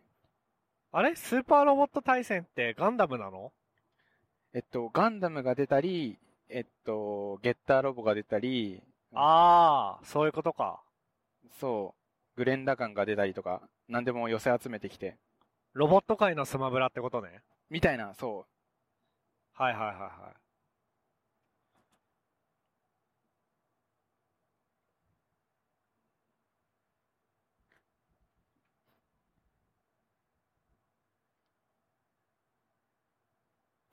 いや、このメガネすげえ疲れるんだよな。う。へなんか、やめたい。もっと軽いやつにしたいな。え。うんうんうんか。なんか軽くするとちょっと料金高いよね。あ、そうわかんない。なんか、うちのお母さんが言ってたから、また聞きだから、信憑性わかんないけど、軽いフレームにしたいんだけど、ちょっと節約したいんだよね、みたいなこと言ってた気がする。えー、もう僕なんか、今頭痛くて死にそうだもん。マイク頭に固定して、メガネもかけて、そう。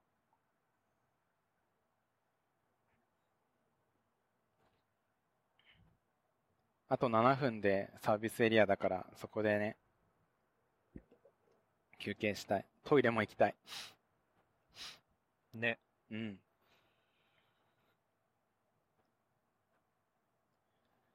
あでも、あのー最近思うんだけど、あのー オタクとして生きていくときに、そのネットミームとか、あの、履修しておいたら応用範囲が広い作品とか結構あって、あん。あの、YouTube でさ、コメントするときとか、配信に、元ネタわかると、そのミームを言え言ってればいいみたいな瞬間があるんだよね。うん、ありそ弾幕薄いよ何やってんのみたいなノリでさ、うん。あ、あとジェットストリームアタックだみたいなノリとか。それなんだっけえっと、ファーストガンダムで、あの、黒い三連星っつって、ああ、いたね。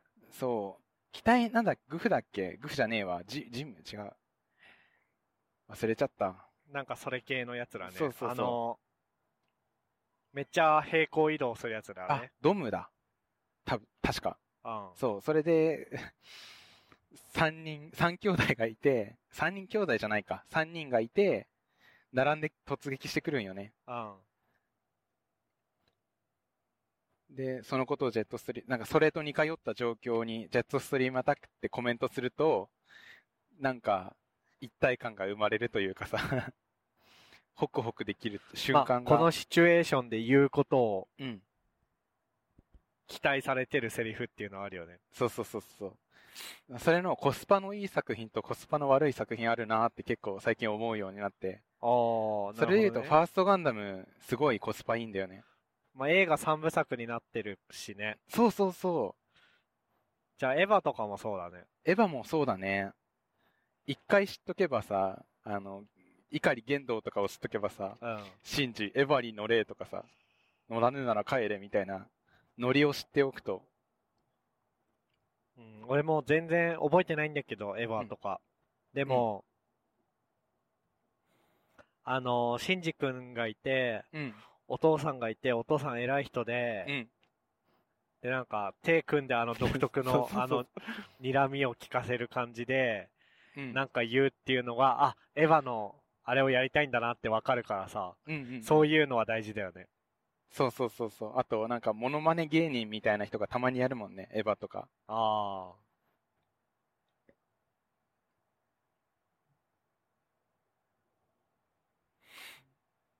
あ。ドラゴンボールとかはどうなのあ、ドラゴンボールもコスパいい気がする。あれって映画になってるいやー、ファーストガンダムみたいな感じにはなってないね。なってないか。でもさ、うん俺なんか、いろいろ知ってんだよね。ドラゴンボールの漫画は、うん。 1ページも見たことないんだけど、うん。クリリンのことかーとか、はいはいはい。汚ねえ花火だとかさ、 うん。はなんか知ってるんだよね。なんか、モノマネ芸人そういうとこばっかり真似するからかな。かなうんうんうん。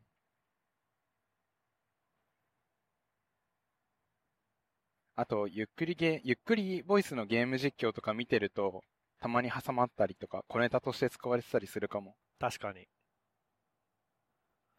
なんかそういうところでオタクの教養を学んできた人生だな。わかるなぁ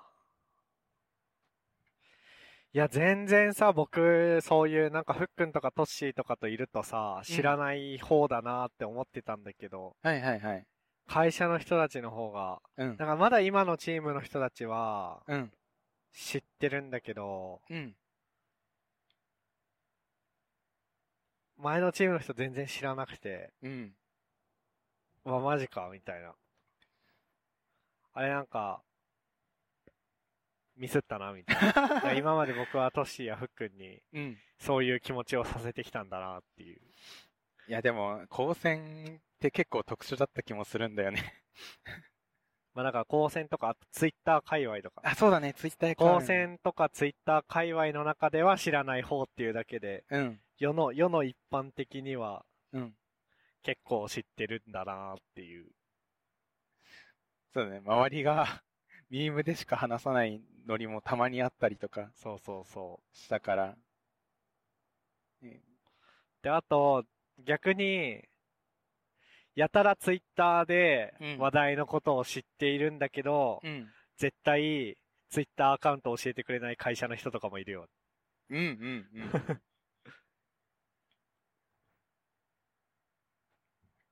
確かに、あの、高専だったからさ、あの、ツイッターが本当にクラスの人とのコミュニケーションツールとして活用されてたりみたいな環境だったから、ねそう、ツイッターアカウントとと、と、ともに自己紹介みたいなノリ結構慣れてたけど、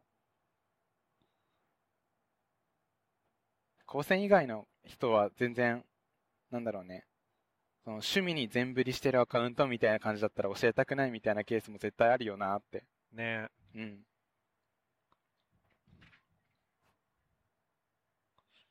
その人は辞めるときに教えてくれたけど、おうね、優しい。優しい。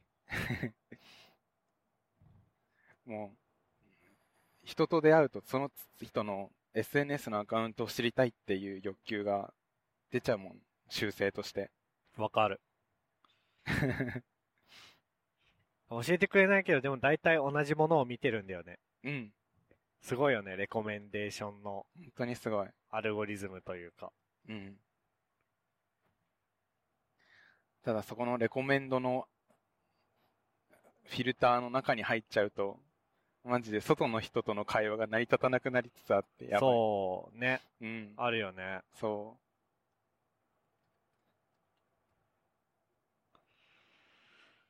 さて、もうちょいでパーキングエリアに着きますよ。や十った勝ー平原パーキングエリア。う。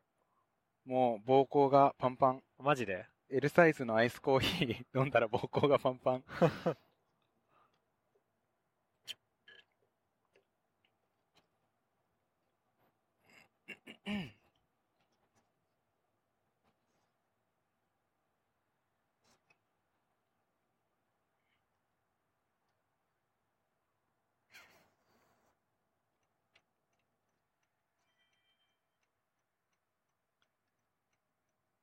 ここは、えー、十勝平原サービスエリアですかね。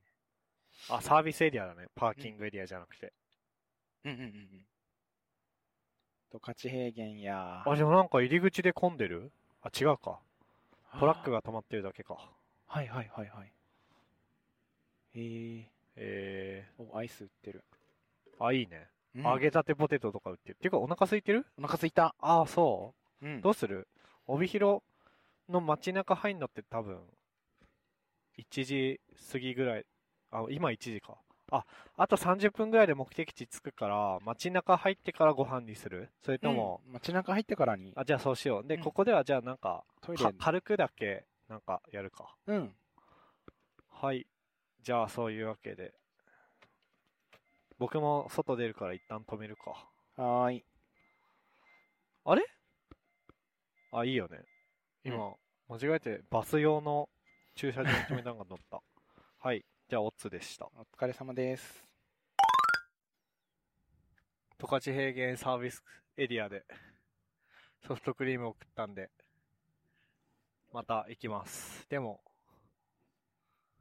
あとあれじゃないうん。あと10分ぐらいしたらもう街に出るから。うんそしたら、街中入ったらもう収録は一旦やめて、うん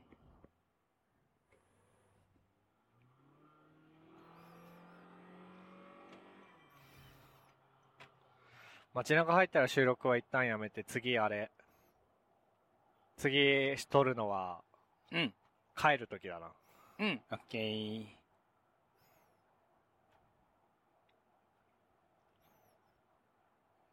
全然話題尽きちゃうわいや、でもさ、帰りはさ、うんああ、よかったね、みたいな。サウナよかったね、とかさ。確かにあと、まあ、サウナで、今ってあれだっけ、サウナで会話しちゃダメなんだっけ。あーどうなんだろういいような気もするしまだダメな気もするねそもそもコロナ前って、サウナって会話してよかったのかな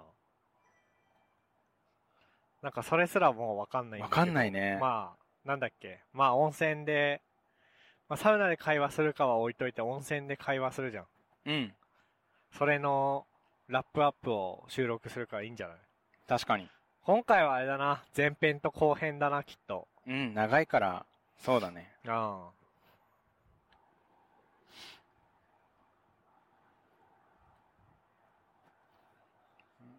話題もね最後の一つにはねああ。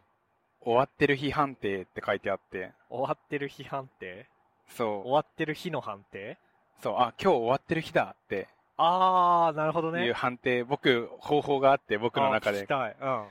えっとツイッターえっと iPhone でツイッター開いてるんだよねうん、で iPad でもツイッター開いて 手も手元に。にあるデバイス2つでツイッター開き始めたらもうあ今日ボケてるわみたいな ああ、そういうことね。そうそうそうそうそうえ、それはボケてるっていうのは体調が終わってるみたいなそうだね、今日なんか、何やってもうまくいかないだろうな、みたいな。朝からそう、朝から。えー、いいね、それ。そう。あ、今日ダメなんだっていう判定になるっていう。合ってる精度高いそれ。精度高い。素晴らしいね。えー、終わってると、具体的にどう、どう終わるのえ、なんかね、もうえーすなんか、直前まで考えてたことを全然覚えてないみたいな。あー買い物行くっつっても、あ、えっと、牛乳と、卵 と、あれ、あとなんだっけっつって、家帰ってきて、うんあ、小麦粉だみたいな。なるほどね。 そうそうそう。全然、一時記憶が保てなくなる。うんそれはなんかメモアプリに書くんじゃダメなの。それもね、めんどくさがっちゃうのよね。ああ、なるほどね。そう、これぐらいなら覚えてられるだろう、普段はっていう。あが忘れちゃうみたいな。あ、はいはいはいはい。終わってる日か。僕が終わってる日はね、うん。でも終わってる日、日じゃないんだよな。単にう、ん。忙しかったりうん。して、ああ、もう今日はエネルギーを使い果たしたんだな、みたいなのは、はいはいはい。よくなるんだけ ど、朝から終わってる、もちろん終わってる日はあるんだけど、うん。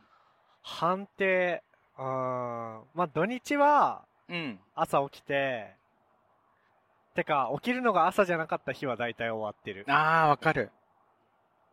もう10時半とか11時とかに起きた日はもう終わってるね。うん。大体僕、土日でも8時半とかに起きるから、平日も土早いね日も8時半。うん。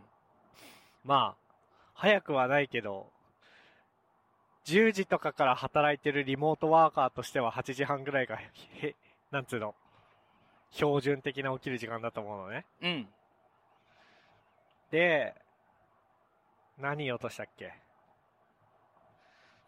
そう、土日に、それよりも遅く、10時半とかす、10時半以降に起きた日は大体終わってる日で、うん。あと平日はね、でもね、わかるな。寝不足で体調悪い時は大体終わってるな。うんうんうん。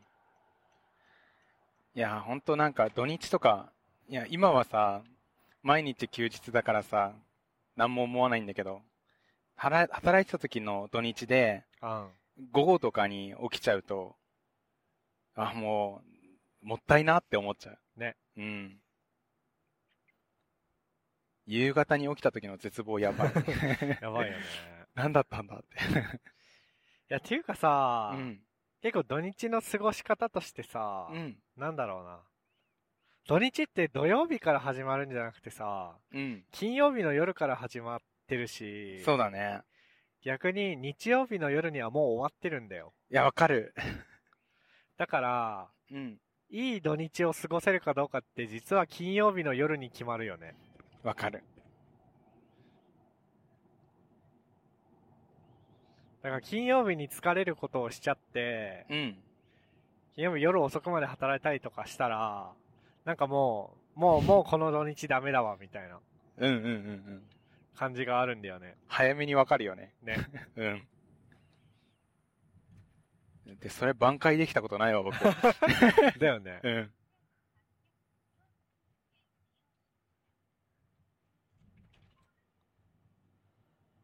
それあるよ。そう、もう僕のレベルになると、ゴールデンウィークとかシルバーウィークとか、もう、入りの一日で、あ、今回のゴールデンウィークダメなんだとか 分かってたもんな。うん。あ、でも今回のゴールデンウィークはね、うん。ダメだった、僕も。ああ、そうだったんだ。うん、なんかさ、僕大体ゴールデンウィークとか長期の休みにさ、うん。なんか作るじゃん。そうだね。なんか作るかなんか覚えるかするじゃん。うん。今回何もしてなおー、珍しい。ね。い。うん。なんでうまくいかなかったのか振り返んなきゃ。別にしかも、うん。なんだろうな。あ、うん。別になんだろうな。 なんか、何言おうとしたっけ、今俺。えっと、あ土日の振り返り毎回、あ、ゴールデンウィーク。うんこのゴールデンウィーク、この長期休みは何かをするぞって計画してるわけじゃないのね。うん。でも、こう、CDK 覚えたり、うん。ゆるふわのサーバー周りでなんかインフラ整えたり、うん。新しい機能を作ったりとかするのに、今回してなくて、うん。で、一ついつもと違うのは、なんか予定が入ってて、はいはいはい。妻の親戚が赤ちゃん連れてうちに遊びに来るから、うんうん。あ、じゃあ家をめっちゃ大掃除しようみたいな。なるほどね。そういうのが入ったのよ。うんそれで、まあ、潰れたって言い方したらちょっと言い方悪い けど、2日潰れたのね。はいはいはい。で、しかもそれがゴールデンウィークの後半の方にあったの。あなんかずっとそれのことを考えてたみたいなあ、うんうんうん。感じになったから、もしかすると今後、それはさ、今後も起こりうることじゃん。そうだね。だから、家族ができたり、子供ができたりしたら、技術の勉強しなくなるみたいなうん。話がよくあると思うんだけど、うん今までは一人で好き勝手やれてたから、うん。こう、なんつうの、突発的にというか、突発的な、お、ちょっと、空いてる時間あるから、今日、なんとか作ろうかなとか、勉強しようかなっていうのではなく、うん。もう事前に、これを勉強しようと。で、時間はここでこんぐらい確保できるから、こういう感じでやろうっていう、うん。プランニングが必要になるっていう人生のフェーズなのかもなと思って。いうのは思った。なるほどね。ステージが進んだんだ。そうそうそうそうそう。いや、それこそ、ただのエンジニア、メンバーだった人がマネージャーになると、うん。もちろん技術の、エンジニアだから技術のこともやりたいんだけど、うん。より、会議とか増えるから、より、計画的に、うん。この1時間で、今までなんか、メンバーをやってる分にはさ、うん。いやなんか1時間後にミーティングがあるっていう状態で、うん。細切れに時間渡されてもそんな実装できねえよみたいなそうね。感じだったんだけど、もうそれしかなくなるから、その時間で計画的にやることを求められるようになるみたいなうん。話があるみたいで、うん。そういうのをもしかしたら求められてるのかもね。うわーめっちゃ厳しいうんね。厳しい。嫌だ。いや、僕も似たような性質があって、その、何か予定があると、それを待機してる時間。今日の午後に何か予約、病院の予約、歯医者の予約があって、うん午前中何もできなくなっちゃうんだよね。ねえあるよね、うんそういうのね。そでも常に何か外部要因があるっていう生活に今後う。うん。なってくかもしれない。うん。うわあー、そこで曲がんなきゃいけないのに曲がれなかった。うわ、むずい道。そんな。そうか、それと向き合うフェーズなのか。そう、 MK は。かもしれない。わかんないけど。超強敵じゃん。うん。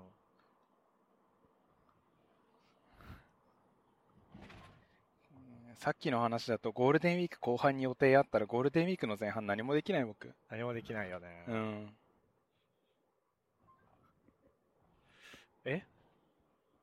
これなんか、ナビの案内がようわからあん。これ右折か。ここか。ここか。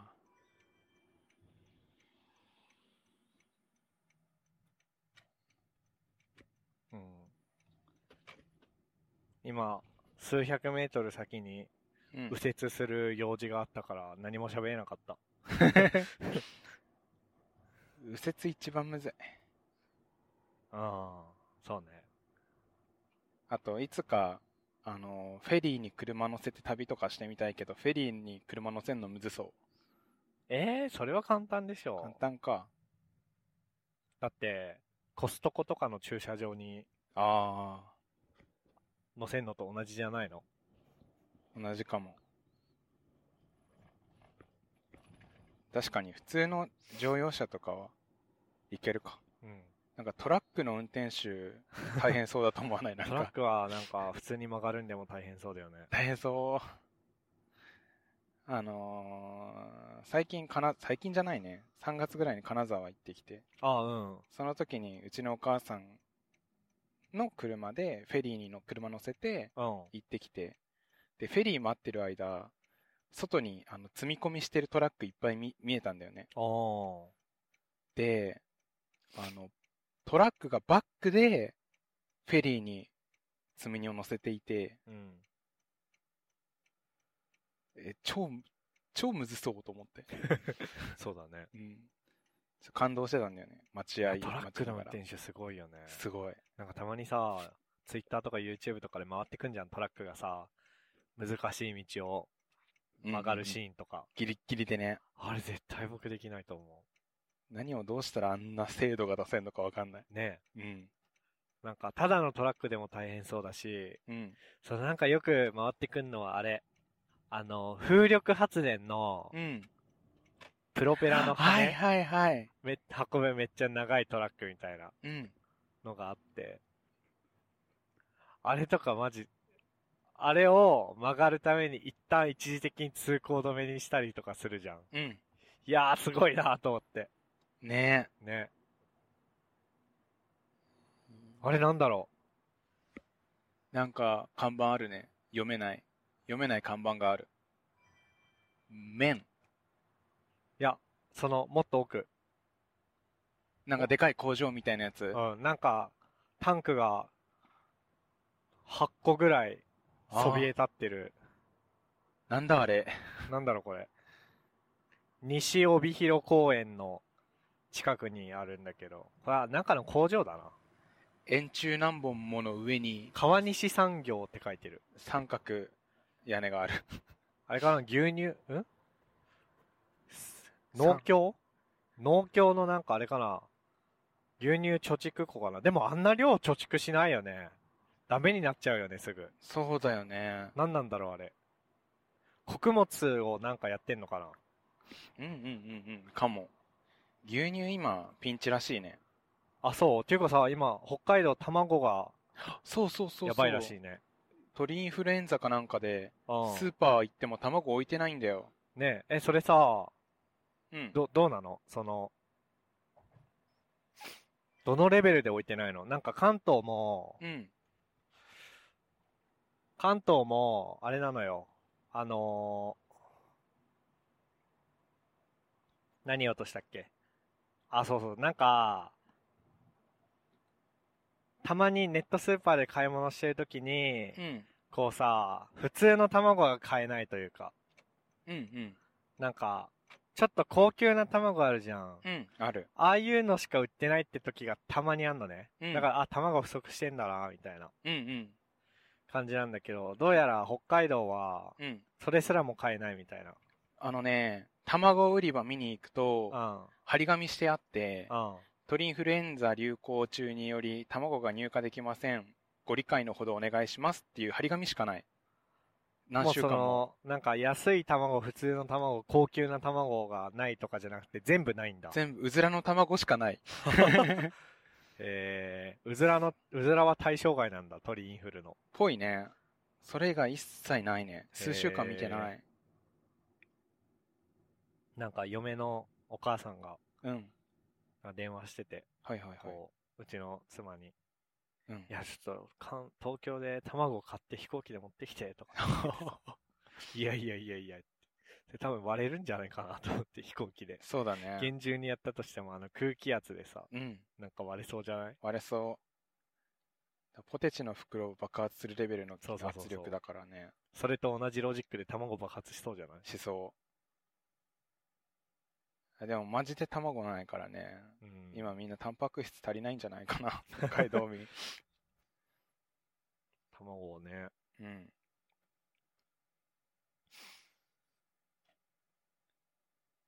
そう、だから、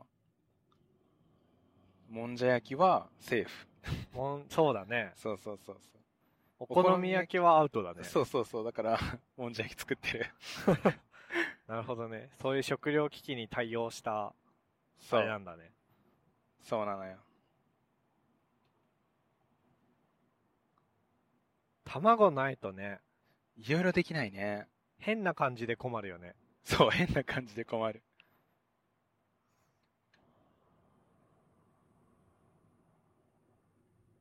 備蓄もできないしね、卵は。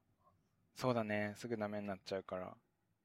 米とか芋とかさ、うん、穀物とかだったらさ、ね。やってるんだけど、なんか米とか塩とか、そういうのって多分国の制作でちゃんと備蓄してるじゃん多分。多分。卵、何もできないな。うん。なんかちょっと凝ったことが何もできなくなるよね。うん。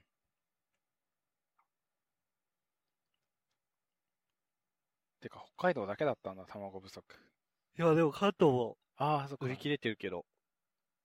うんでも、どう、どうだろうね。ネットスーパーで在庫切れになっている。だから、うん。卵以外をネットスーパーで買って、しょうがないから卵だけうん。家の近くのファミマで買うみたいな。うんうん。そういう感じのことはできていたから、なんかもう、だからもうどこ行ってもないみたいな感じでしょ北海道って。そう、なんか、そうです。コロナ成り立ての頃のトイレットペーパーみたいな感じになってんでしょそうそうそうそう。そういう感じではないから、うん。大変だよね。大変。で、しかも今なんか牛乳も、牛乳はないんじゃなくて、有り余ってるあそうなんだ。状況でそう。量があるけど、全然消費が間に合ってなくて、まあ、確かにさ、うん。なんかご家庭だとあれだけど、工場とかで牛乳を使う場合は卵もうん。使いそうじゃんそうだね。だから、卵ないから工場止めるわ、っつって、牛肉も使わずに死亡って感じなのかもね。それあるかも。うん。あ、っていうか昼飯どうするあ、どうしよう。街中で適当にいいとこあればとか思ってたけど。うん。なんか今のとこ ろ、普通の郊外の街じゃん。そうだね。わざわざ帯広まで来てなんか、ねえ、ウねえオベイとか行ってもしょうがないしね。ねほら、中尾とかもあるよ。チェーン店は、ねえ、ねささすがに。どうしようかな。でもいい感じの店って思って探して見つかったことの方が少ないからな。うん。え、なんか帯広に大通公園があるんだけど。本当とりあえずあれかうちのおかんに依頼されたスイートポテトを買うところ、だ。うん。多分あっちの方行ったら、なんつうの、観光地としての帯広みたいなうん。感じになってんのかな。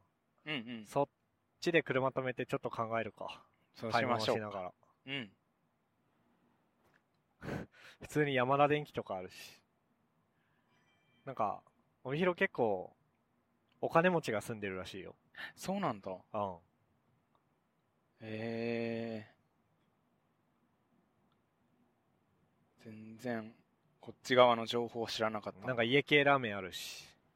あ、これあれじゃない柴田屋の仲間じゃないえ、絶対そうだ。真田屋。ねうん。しかも、この間話してる時に調べながらちょっと出てきた気がする。出てきたよね真田。真田さんところの横浜ちゃん。すごいなネットで見たやつだ、だ。今のところただの郊外なんだよな、マジで。ビクトリアステーションとかあるし。本当だ。北海道のどこにでもある風景だね。うん。これ写真だけパッて撮 って、なんか、僕ん家からふっくん家に行く途中ですって言われても信じるよね。信じるね。山岡屋どこにでもあるしね、山岡屋めっちゃあるな。山岡屋って北海道にしかないの関東にあんのえ、わかんない。北海道でやたら見るけど。ねうん。えもう完全に北海道というか、郊外の景色ですよ、これは。ね。ルガリバー。ガリバーって関東にあんのかなわかんないけど。うんうんうん。ラーメン屋とか、焼肉屋とか、本当にレ。レッドハットじゃねえや。なんだっけ。あ、イエローハットとか、うん。コインランドリーとか。完全に北海道の郊外。 なんだっけ、ルートサイト店舗。あー、ロードサイドあ、それか。戦略。うん。あ、オートバック、オートバックスだ、 これ。オートバックスはあるでしょ、関東にも。ある気がする。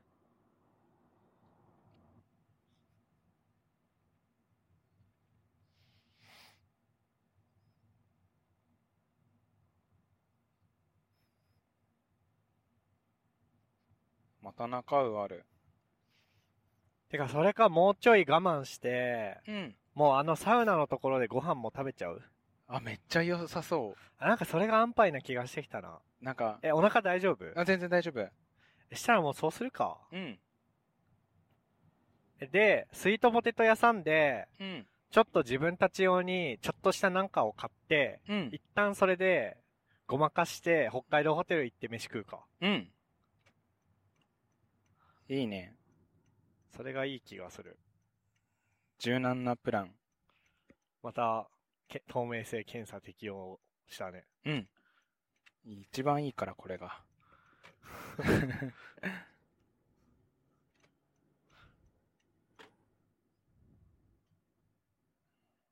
と余裕があると自由になるからそうだね。いいねね。ホリエこれでホリエモンロケット見に行っちゃってたら、うんああ、もう時間ないから、ああ、もう、もう、ふくんいい、もうコンビニでいいっしょ、みたいな風になってたから。うんうんうん。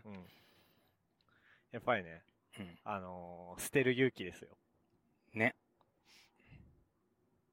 帯広川。へえ。へー余裕ってあれだっけスラックって略すんだ訳すんだっけああ。英語で。多分えそう、それ知って、あ、スラックめっちゃいい名前って。ね。うん、思った。チャットツールでスラックって名前つけるセンスすごい よね。すごいよねう。ん。さすがだなって。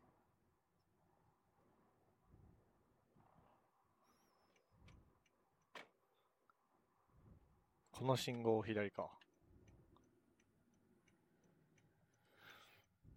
へえ。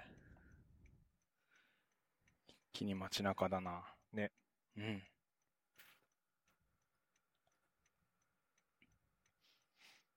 ああ、でもすごいね。やっぱり、帯広も、あのー網目状じゃなくて、こういう街の付け方なんて言うんだっとけ5番の目 ?5。番の目状になってんだね。ね。西に南7の交差点に今いますけど。うんうんうん。帯広もだから札幌、札幌みたいだよね。この、西に南7みたいな。ね。この表記見ると札幌思い浮かぶね。ね。 5番の目になってる都市って、札幌と、あと京都。そうだね。京都を真似したんじゃないの札幌が。へえ。で、帯広は札幌を真似したんじゃ ない知らんけど。はいはいはい。そういう系譜ね。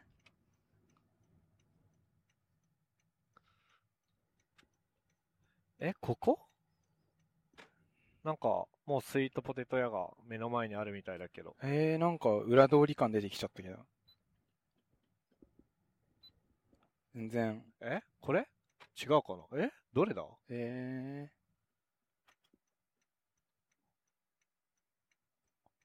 どこに止めるんだろうこれ。あ、これでした。ー、そこ。あー、なんか、なんとかベリーっつってるわ。うん。クランベリーこれこれこへえれ。。駐車場も空いてていいですね。いいね。北海道の駐車場は止めやすいね。 マジ横浜市青葉区のうん。駐車場マジやばいよ、なんか。うーん。こ、これにどう止めろと、みたいな。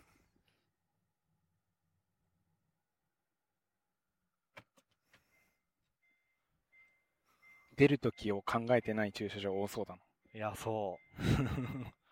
あ、でもさ、僕さ、うん。もう、全然今車運転してなくて、うん。半年多分2023年になってから運転してないんだよ。うん。駐車めちゃくちゃ下手にな った。前はうん、これ僕一発で止めれて、止められてた。うんうん。はい、ということで、なんだはっい。け、これは結局なんていうお店なのクランベクリー。ランベリクランベリー本店に着きました。ー。でいい。この後は、ここでスイートポテトを買って、うん。で、な、何言おうとしたっけあ、で、北海道ホテルに行って、昼飯食って、サウナと温泉やって、帰る。帰る。ということで。はい。どうしよう。これを前半にするか。うん。はい。じゃあ、お疲れ様でしたお疲。れ様でした。